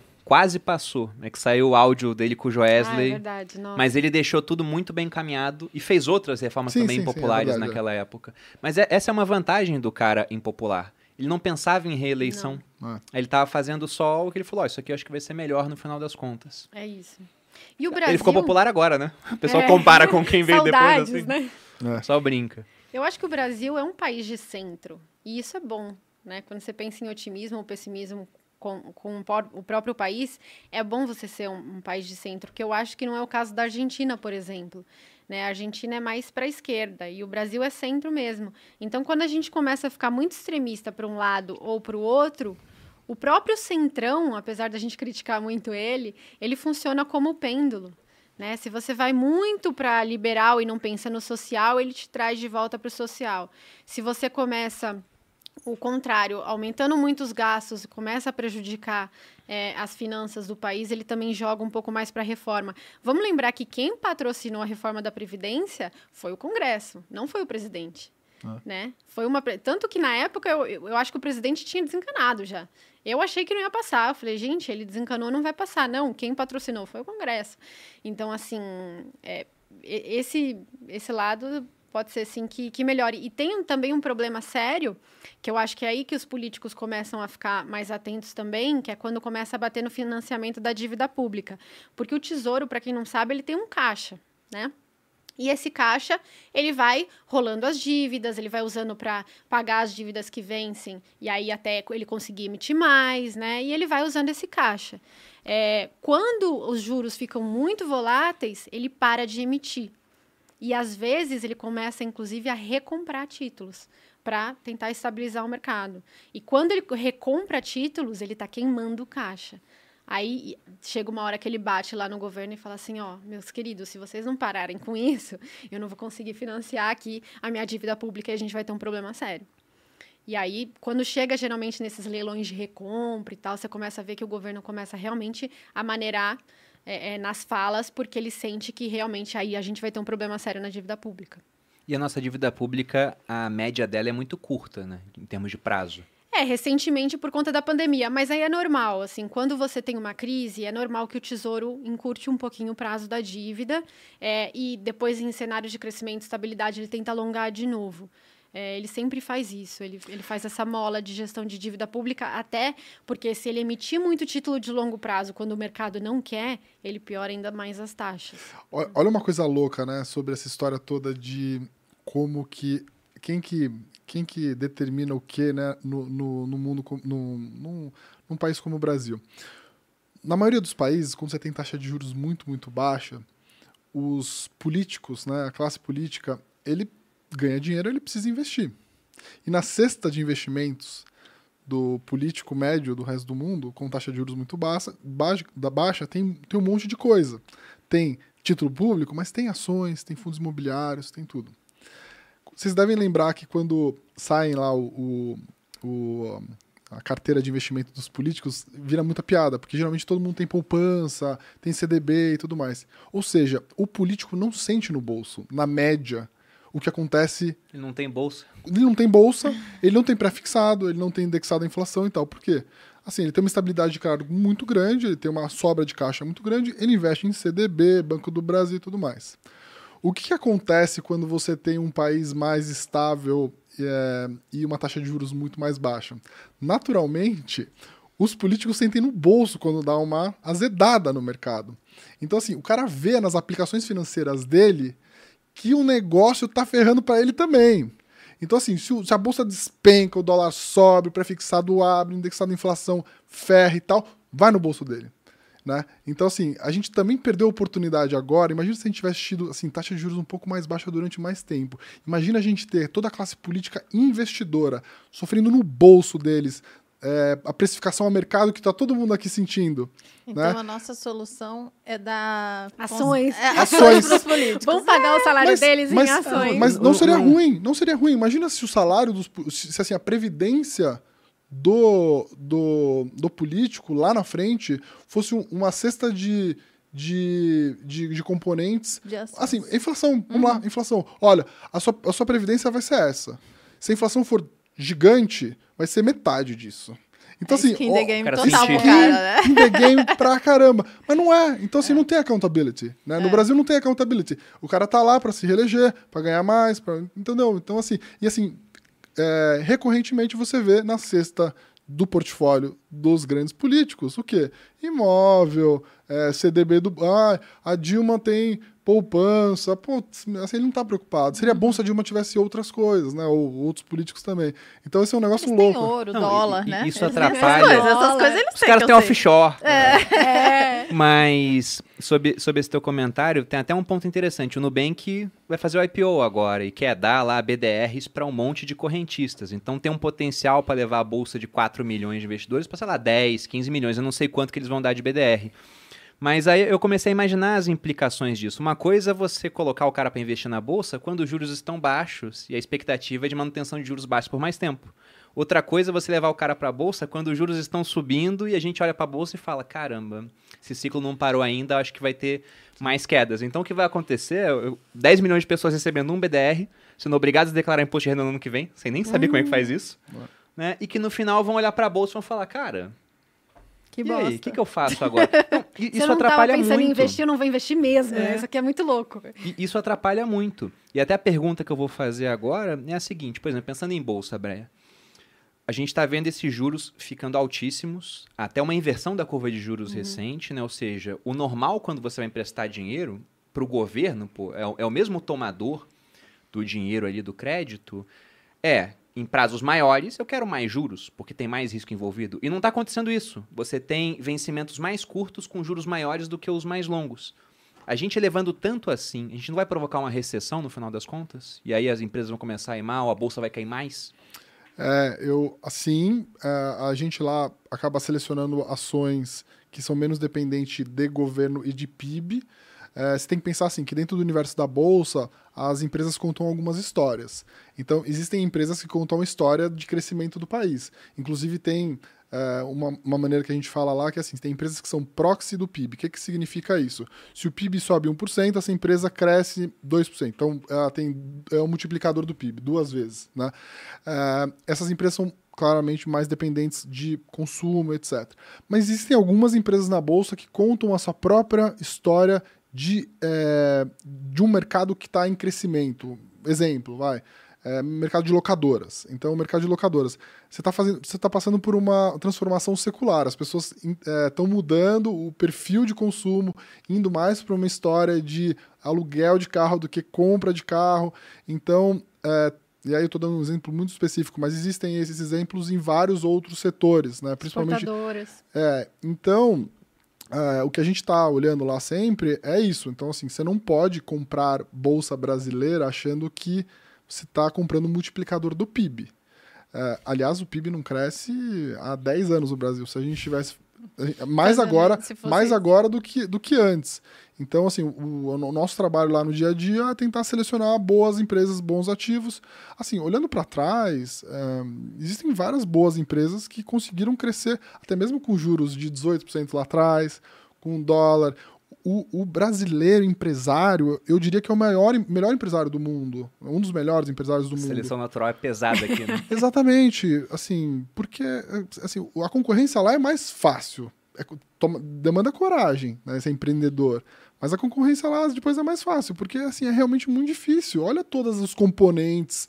Depois que, que vence, você é, tá meio que nadando. E depois que você, você é mordido pelo, pelo pelo negócio de empreender, é um negócio meio muito legal. Um negócio vocês têm, vocês têm... Sim, faz pouco tempo que o bichinho me mordeu. É, e, e você acha Tô que é, um, nessa fase. e é legal, não é? Sim, super legal. Dá trabalho. Oh. Quem tem que, antes do, assim, um minuto antes aqui, tava, tava falando com o contador. É, exatamente. Ameaçando. Cadê meu dinheiro?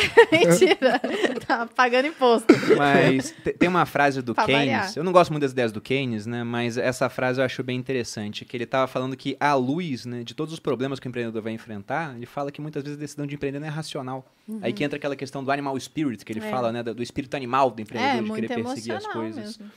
Mas pensando ne- nessa conjuntura, então, o que, que vocês veem hoje nesse cenário, aumento dos juros, muita incerteza à frente, do que, que vocês fogem e o que, que vocês acham que é oportunidade? Pensando em tudo, desde renda fixa até alocação global, até criptos, que eu sei que a Marília é fã. Tô Eu convencendo. Tô Eu, falei com convencendo. o Charles, eu, eu mudei minha cabeça. Eu tô- é porque eu sou mais das antigas, assim, mas estou mudando minha cabeça. Ó, mas eu vou falar de renda fixa, então, vai falar de ações e alocação. É, o que eu não toco hoje em dia, de jeito nenhum, mas nem que me obriguem, é juro longo no Brasil.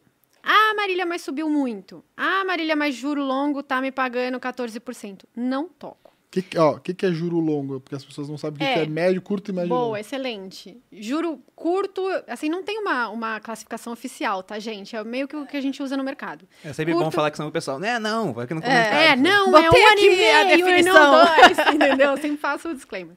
Eu uso curto até dois anos, médio de 4 a 2 e longo acima de 4, tá? Então, assim, eu não toco. Por quê?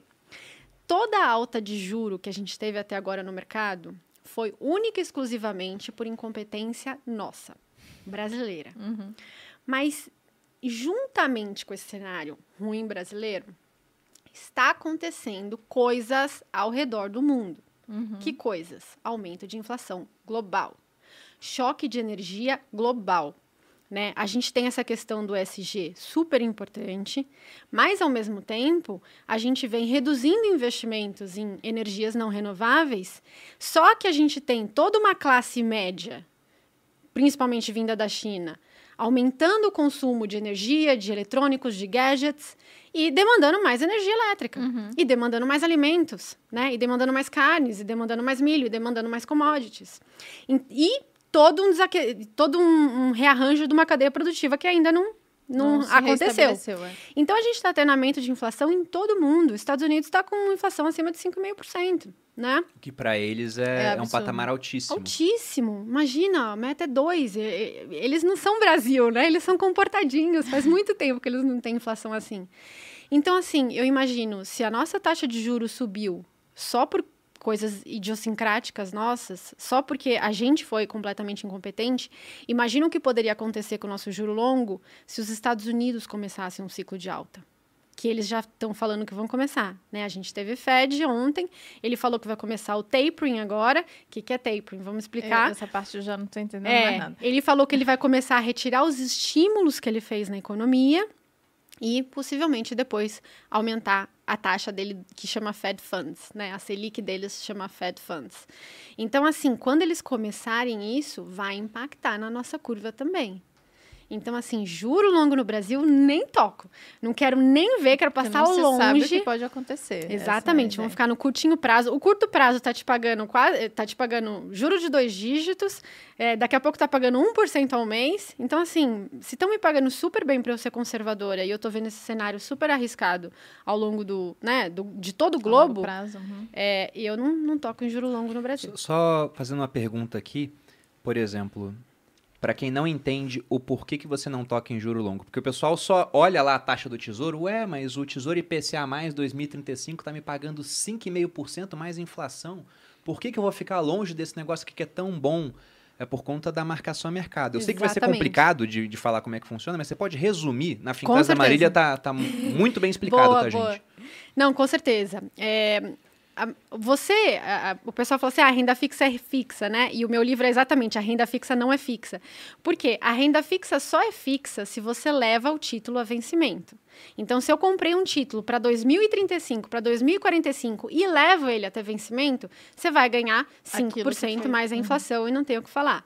Agora, um título com vencimento em 2035, 2045 é muito difícil levar até vencimento. Coisas acontecem na sua vida. Pensa nos últimos 14 anos de Brasil para ver se foi é? tranquilo, né? Assim, você, você quer empreender às vezes, ou então seu filho quer ir para a faculdade, você quer construir um imóvel, entendeu? Você, às vezes você precisa aquele investimento. Né? É, aí você vai vender o investimento. Então assim, quando você vende antes do vencimento, quanto você vai re receber por aquele título? Vai depender da marcação a mercado. Então, o que, que a marcação a mercado vai fazer? Ela vai fazer com que você receba sempre, é, você renda sempre a taxa do momento. Então, comprei um título de 10 anos a 10%. Estou rendendo 10%.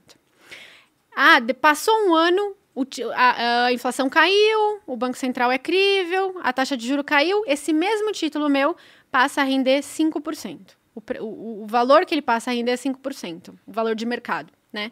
Eu que comprei o meu título a 10, passo imediatamente a render 5. Não rendo mais 10. Rendo 5. Pode ver lá na sua corretora, você está rendendo 5. Ah, Marília, mas o que, que aconteceu com toda a diferença de rentabilidade que eu teria entre os 10 que eu contratei e os 5 que você está me falando que eu vou render? Toda essa diferença eu recebo automaticamente na cabeça no dia de hoje. Então eu antecipo um caminhão de dinheiro quando as taxas de juros caem. Todo aquele, todo aquele diferencial de fluxo eu recebo agora. Por outro lado, quando as taxas sobem, acontece o inverso. É o cenário atual. Que é o cenário atual. Ao invés de eu, de eu render os 5, eu começo a render 10 só que em cima de um volume financeiro muito menor. Então, se eu tento vender esse título antes, eu vendo um título desvalorizado, porque ele precisa se desvalorizar para a taxa crescer, para a taxa ficar maior para o próximo comprador. Então, a marcação a mercado, se você vende o título antes do vencimento, você você não vai render aquela taxa que você comprou. Você vai render o efeito dessas oscilações de taxa. Por isso que é muito complicado você investir em IPCA mais longo, em pré-fixado longo, quando as taxas estão subindo. É, vale muito a pena assistir a Finclass da Marília. É, também tem conteúdo no YouTube que ela já fez várias vezes, é um dos, um dos mais assistidos, mas o, com a produção Finclass fica bem mais bonita, hein? Oh. e eles fazem desenhinhos, né? É. Animações. É. Sobre o, os títulos ainda, você falou evitar os de vencimento mais longo. Prefixados, qual é a sua opinião sobre eles? Não, também a mesma coisa. Pré-fixados e indexados à inflação. Os pós-fixados não têm marcação a mercado, então pós-fixado não tem problema, apesar de eu não gostar de, de pós-fixado longo. Mas tanto pré-fixados quanto indexados à inflação, não gosto. E, por exemplo, quer ver, olha, quer ver um, um, uma coisa muito importante que aconteceu recentemente, que é, que é uma bomba relógio que está no mercado? Quais são os títulos mais longos possíveis? São os de inflação, juros semestrais lá. Debênture de infraestrutura. Ah, já sim, viu? já é privado. Nossa, 40 anos, 50 assim. anos de projeto de infraestrutura, debênture líquida de imposto de renda, né? Debênture de infraestrutura, para quem não sabe, não paga imposto de renda. Debênture é emprestar dinheiro em vez de para o governo para uma empresa. Uhum. É, para uma empresa. Aí você chega lá na corretora, a corretora fala para você: olha, tem uma debênture maravilhosa aqui, não paga imposto de renda, investe nisso. Só 40 anos de prazo de 40 anos de prazo. Então, assim, se um título do governo, que as taxas de juros sobem, ele já dá prejuízo, imagina uma debenture que, além de tudo, ainda não é líquida. Quer dizer, se você quiser vender ela, depois você não consegue. Você não consegue. E, e abriram muitos fundos novos que investem nesse tipo de crédito e eles são obrigados a investir num prazo muito curto de tempo. Eles saíram comprando tudo que é debênture e crédito privado a taxas muito baixas. E agora as taxas de juros estão subindo. Estão perdendo dinheiro. E eles estão perdendo dinheiro. Nossa. É cenário ruim. Mas então, pensando nos títulos do Tesouro que a gente tem aqui à venda, por exemplo, você evitaria todos que têm mais de 4 anos de vencimento? Todos. Basicamente, ficaria só naqueles que têm um vencimento mais curto. O prefixado 2024, por exemplo, você não evitaria? É, assim, não é meu preferido, mas. Ok. É, tem, tem, um ponto legal aqui que eu sempre provoco a Marília, que eu falo assim, né? É, tiveram vários ciclos de, de, de alta e queda de juros. A pessoa física, basicamente, ela só consegue operar um cenário, que é o cenário de queda, nesses títulos pré-fixados ou indexados à inflação. E desde que eu conheço a Marília, a gente teve dois grandes é, momentos dessa inflexão, onde os, os, os, títulos se acomodam num certo patamar e você se sente confia confiante que aquilo da, dali para baixo vai cair. Né? Então o, a marcação, o, preço, o preço do título sobe né? e, e, as taxas vão, vão caindo. E a Marília acertou muito bem esses dois últimos ciclos. Assim, eu ganhei dinheiro com isso. Né? Lembro e, de ter... e não ganha pouco, né, cara? É. O ciclo do Temer foi é, a gente ganhando 100% com título público. Não, em 2016, o IPCA mais 2035 rendeu 45%. É. Então, é de bol é risco de bolsa, né? É. Então, Por assim, isso que eu falo, você dá para você ganhar com renda fixa a mesma coisa que você ganha em bolsa. Você só precisa saber operar. E, e com uma garantia de que, ó, se der tudo errado e mantiver até o final. É, você leva é, vencimento. Mas um, qual que é o melhor dos cenários? É se você comprar quase que ele já ali, né, no, no, na taxa máxima, seria o melhor dos mundos. Então, se a taxa ficar meio é, igual o tempo todo, seria o melhor dos mundos. Mas se, além, além disso, você ainda pegar a inflexão, você acerta. A pessoa física só consegue ganhar dinheiro, ganha mais dinheiro, né? Evita a marcação ao mercado negativo, você acerta isso. Então a minha provocação sempre para Marília, quando a gente vai conversar, eu falo assim: e aí? Já tá, tá na hora? hora? É, já tá na hora? Né? E ela fala: não, wait. Só, só trouxe a Marília por causa disso, nos é. bastidores aqui, Marília. É. é. E agora? saber. Então, assim, semanalmente eu provoco ela. Né? Então... Eu sou aquele meme lá do coração valente, sabe? É, wait. Todo mundo fala 10%, eu hold. É. 11%, hold. É. 12%. Hold. É, eu tô só no hold. Né? Exatamente. Então, assim, acho que é isso importante para as pessoas entenderem também que, assim, vai haver um momento em algum momento de a gente aproveitar esses títulos longos. Se a gente não virar uma Argentina, né? Porque Exatamente. imagina o cara na Argentina que lá em 2015 comprou um título pagando 20%. Negoção, só que hoje a inflação é 50%. É. Muita gente comprou Esse quando estava é... 40%. Pois é. Não, eu lembro quando eu lembro quando o Macri, ele ganhou a eleição, passou um tempinho, eles emitiram um título de dívida com vencimento de 100 anos. E teve Meu gente Deus. comprando aquele negócio. É Mas o cara não compra para segurar 100 anos, ele compra por quê? Para ganhar com marcação mercado. Exatamente. Ele uhum. ganhou? Não. Não, porque a situação só piorou. É. Mas saindo agora da renda fixa, indo para a parte uhum. de renda variável. Tá. Você até fez uma live há pouco tempo com o Richard Rittenban, e o Rittenban tem uma frase que eu acho muito interessante, ele fala que é do pai dele, de que uma hora o Brasil te pega, né? É. Então, como se proteger do Brasil? É, a gente volta na história do ET, né? ET Coins. Assim, no, no, a, o brasileiro não investia fora do Brasil até pouco tempo atrás porque era difícil, custava caro, precisava de muito dinheiro. Eu, é, com a democratização, tanto no hoje, numa, abrindo uma corretora no Brasil, você tem um leque de oportunidades para investir uma parte do seu dinheiro fora. Né? Você tem ETFs, né, que são os fundos indexados que replicam uh, índices fora do mundo. Você tem BDRs, que são ações de empresas estrangeiras negociadas no próprio Brasil. Você tem fundos ativos, então gestores que pegam o seu dinheiro e alocam em várias classes de ativo. Então, isso nos últimos dois anos no Brasil estava muito restrito a pessoas com muito dinheiro.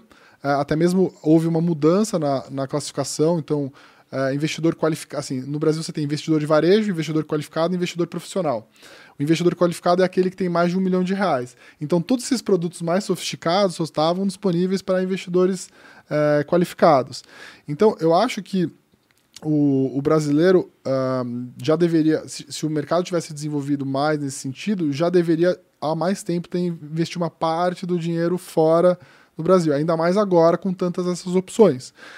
Além disso, você ainda pode abrir uma conta diretamente lá fora, dado que hoje é muito fácil você, como brasileiro, ter conta fora. Existem várias corretoras que até têm atendimento em português para você fazer esse investimento. Então, o portfólio, né, até é, repostei a, a, frase do, do que o Thiago postou, acho que você também postou, de Salomão, falando sobre diversificação.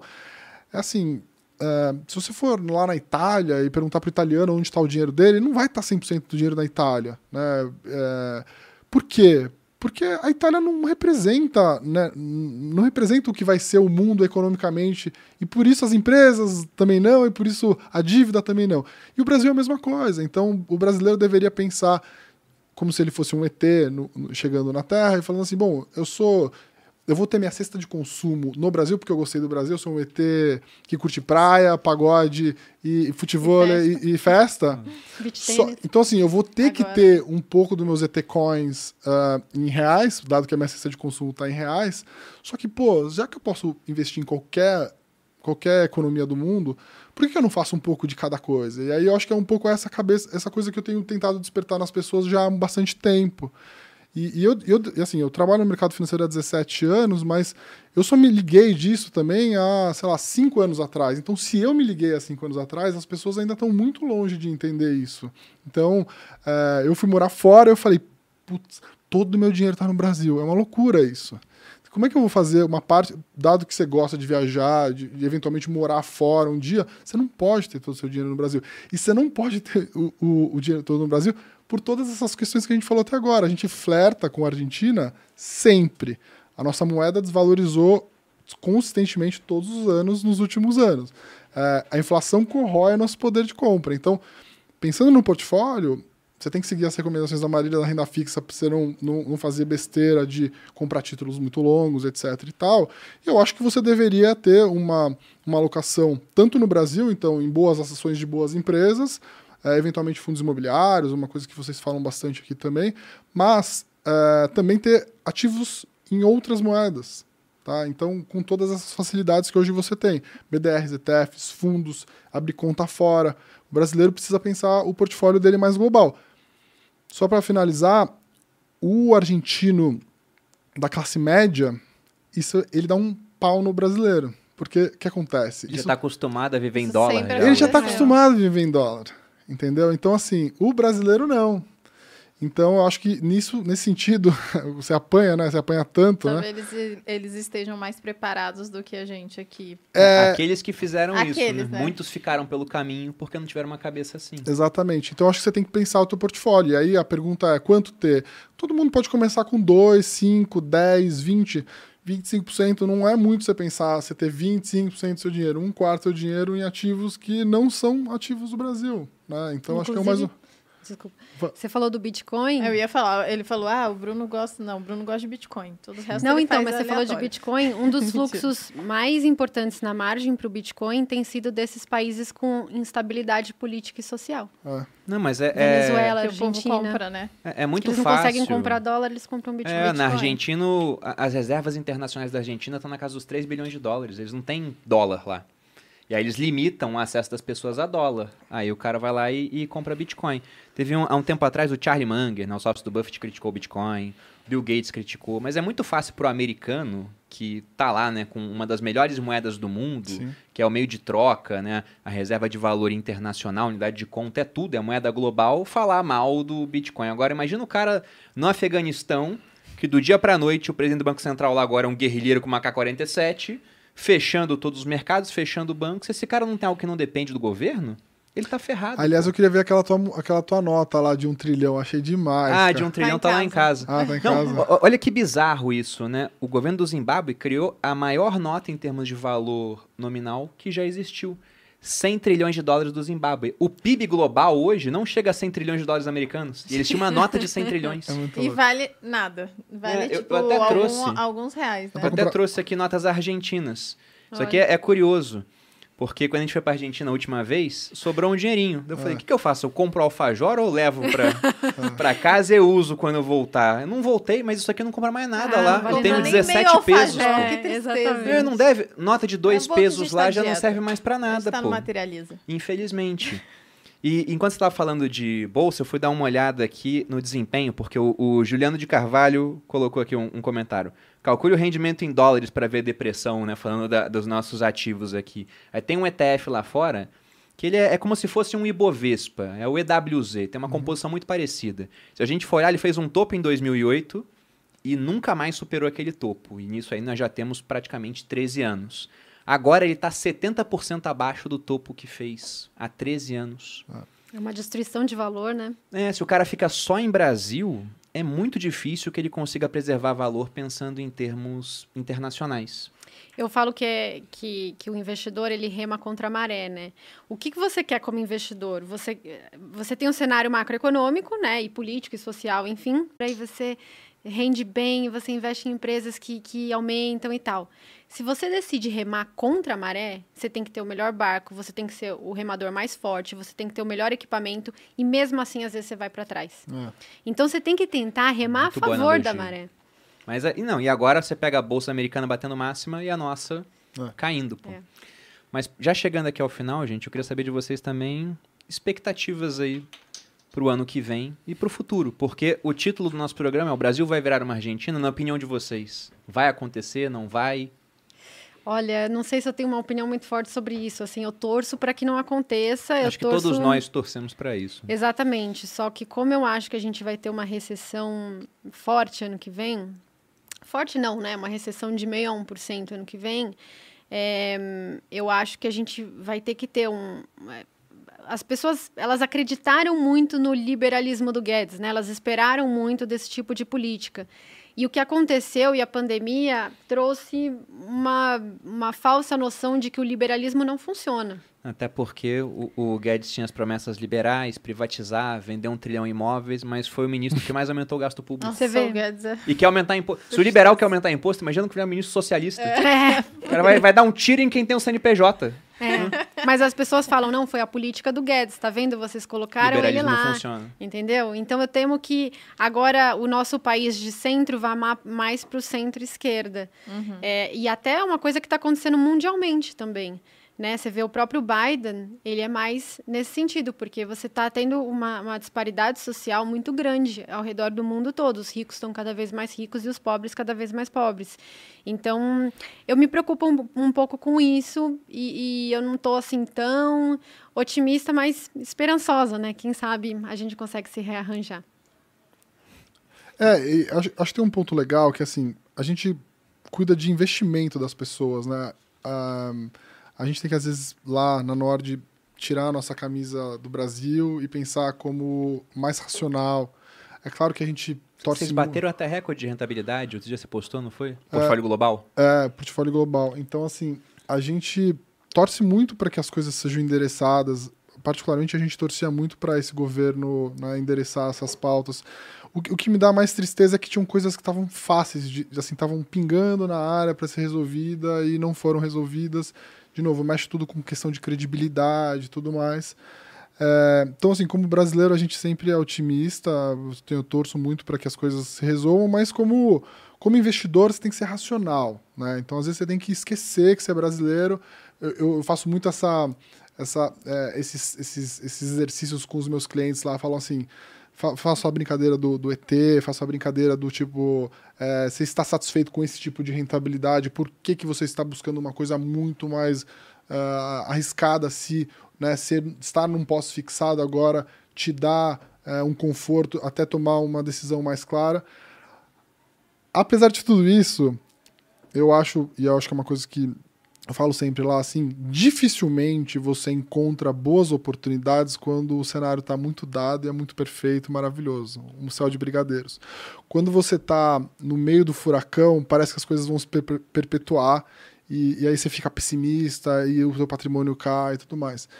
Então, assim, o investimento em bolsa, geralmente, ele é meio contracíclico, assim, você compra, né, aquela história de comprar no som dos canhões, vender os sons dos violinos existem sempre dois sentimentos que, que, que nesse, nesse nosso é, pêndulo de investidor, que é assim, é, agora a gente se sente muito mal, é dolorido ver as coisas caindo e tudo mais, mas quando passa, você fala assim, nossa, parece tão óbvio que aquilo... Retrospectivo, é, a gente sempre acha. Então a né? gente tem que tomar cuidado, entendeu? Assim, eu acho que hoje, assim, tem boas oportunidades de bons negócios, assim, quando o risco é, generaliza às vezes, alguns negócios não vão sofrer tanto quanto o risco generalizado, mas eu acho que é prudente todo mundo pensar num portfólio de renda fixa, imposto fixado, como a Marília, pré-fixado curto, é, ter ações de boas empresas aqui no Brasil, num tamanho certo, aquilo que você aguentaria ver cair 50% numa janela, porque cai 50% em várias janelas, e ter uma alocação de ativos internacionais, porque o Brasil vai continuar tendo problemas estruturais. Né? Será que vai fazer tanto sentido você comprar o dólar de agora, pensando que o teu portfólio, uma parte dele, você está olhando para daqui 5, 10 anos? Acho que não, né? Então, assim, faça algum investimento agora, um pouco. É, compre um, um, ETF que compra a Bolsa Americana, compre ações de boas empresas americanas, um pouquinho. Né? Se, se permita a errar no começo. E aí depois você vai aprender. Então, acho que é um pouco essa nossa cabeça lá. O que, que você acha, Blulinha? Seu palpite? Eu já falei, eu sou otimista. otimista? Eu sempre sou otimista. Que, que, bonitinho. É, eu sou, eu fico um pouquinho... Só, só arregalou os olhos quando eu falei do, do, de material de construção. Não, é, a contra a realidade eu não posso negar, né? Você tá esperando quanto tempo a cadeira chegar lá em casa? Ah, diz que chega amanhã, mas faz 120 dias. Não, mais. que eles dizem que chega mais, amanhã. Pô. É, ela comprou, a espera era 90, bateu 150 dias. É, falou, não, foi assim, entrega 94 dias úteis. Aí eu, beleza. 94 dias úteis. Aí eu, beleza. Aí faltava três dias para dar 94 dias, eles mandaram um e-mail. Então, estamos vendo que não vamos conseguir entregar é as suas cadeiras é no dia previsto. Te dar uma dica. E aí, é, entramos em contato.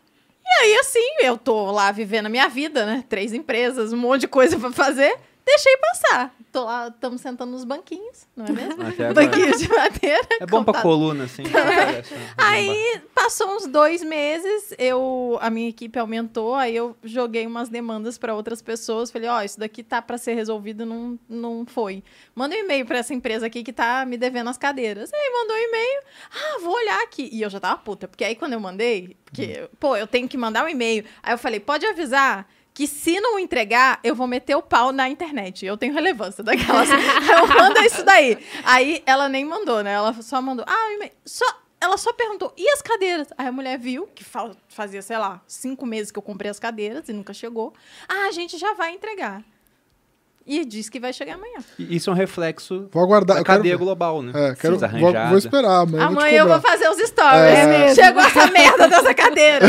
Se eu não, acompanho meus stories. Se não chegar, eu grito lá também, já metendo pau. É isso aí. É. Mas sobre essa questão do, do Brasil... Mas, ó, vamos deixar bem claro só que eu nunca meto pau em empresas na minha, na, no meu Instagram. Isso não é uma coisa Você que eu faço. meteu pau na, na Clara outro dia? É, mas não marquei eles. Ah. Eu só falei. Aí todo mundo concordou, porque eles são insuportáveis, ficam me ligando o dia inteiro. Eu no meio do podcast, o bagulho tocando. Ah, gente chata. eu fazendo live, o negócio ontem, tocando. Né? É. Aí eu mandei a Claro pro inferno. Nossa. Eu falei, Claro, vai pro inferno. Mando de novo. Mas temos cupom de desconto da Claro, hein? Temos parceiros aqui, vamos anunciar depois. Mas sobre essa questão do, do, otimismo ou pessimismo com o Brasil, durante muito tempo eu falei que era um, um otimista com guarda-chuva, mas eu não sou mais otimista com o Brasil. Porque eu até penso que a situação pode melhorar, mas eu não acho que vai melhorar mais do que de outros países onde Sim. você pode investir no final das uhum. contas. Então, hoje a, a participação do Brasil no meu portfólio de investimentos até tentando equilibrar a minha vida, porque a minha empresa está aqui. Uhum. E por mais que a gente na Finclass tenha documentário internacional, aula legendada, não sei o quê, é muito difícil você falar de mercado financeiro para povos diferentes que muda a parte dos impostos, a, a, algumas características próprias do país. Sim. Então é mais complicado. Então, já que a empresa ela está muito mais ligada ao Brasil, eu prefiro estar menos ligado. Então, eu espero que as coisas aqui melhorem, mas espero enquanto a gente tem mais de 50% fora do Brasil, né? Contando a locação internacional, e criptomoedas que, no final, o Bitcoin você não está tirando dinheiro do país, mas está tirando o país do seu dinheiro. Porque uhum. se o Bolsonaro chegar lá e falar, ah, agora, né? Ei, por bem manda o quê? Vou criar mais 200 bilhões aqui para dar de auxílio, tá ok? Tá ok. A gente teria talvez uma inflação de 30% ao ano aqui no Brasil, sei lá, né? Imaginando coisas esdrúxulas que podem acontecer, e o Bitcoin só ia subir em reais. Né? Então, o que eu deixo de recado aqui no final desse podcast é para você pensar o seguinte, até é, pegando a mensagem que o Brad deu, que eu achei muito bom. Pense no seu portfólio em termos globais. Se você chegasse no mundo hoje, você investir no Brasil tanto que você investe não fosse brasileiro? Muito provavelmente não. Então tire um pouco do seu dinheiro do país antes que o país tire dinheiro de você via mais inflação, mais impostos ou vai saber o que pode passar na cabeça dos políticos aqui. Ah, isso é o, é o home bias, né? Então, isso está bastante lá em ciências comportamentais, que é o viés da... Como é que fala isso em... em... O quanto você se sente confortável com o seu próprio país. É, e... É, é viés local, né? É, o viés local, isso. E eu acho que as pessoas realmente vão pensar nisso. É engraçado, né? Se você pegar o BRL dividido pelo USD, ele, você vê o, o, o, o não, quando você olha o gráfico do dólar, ele faz assim, né?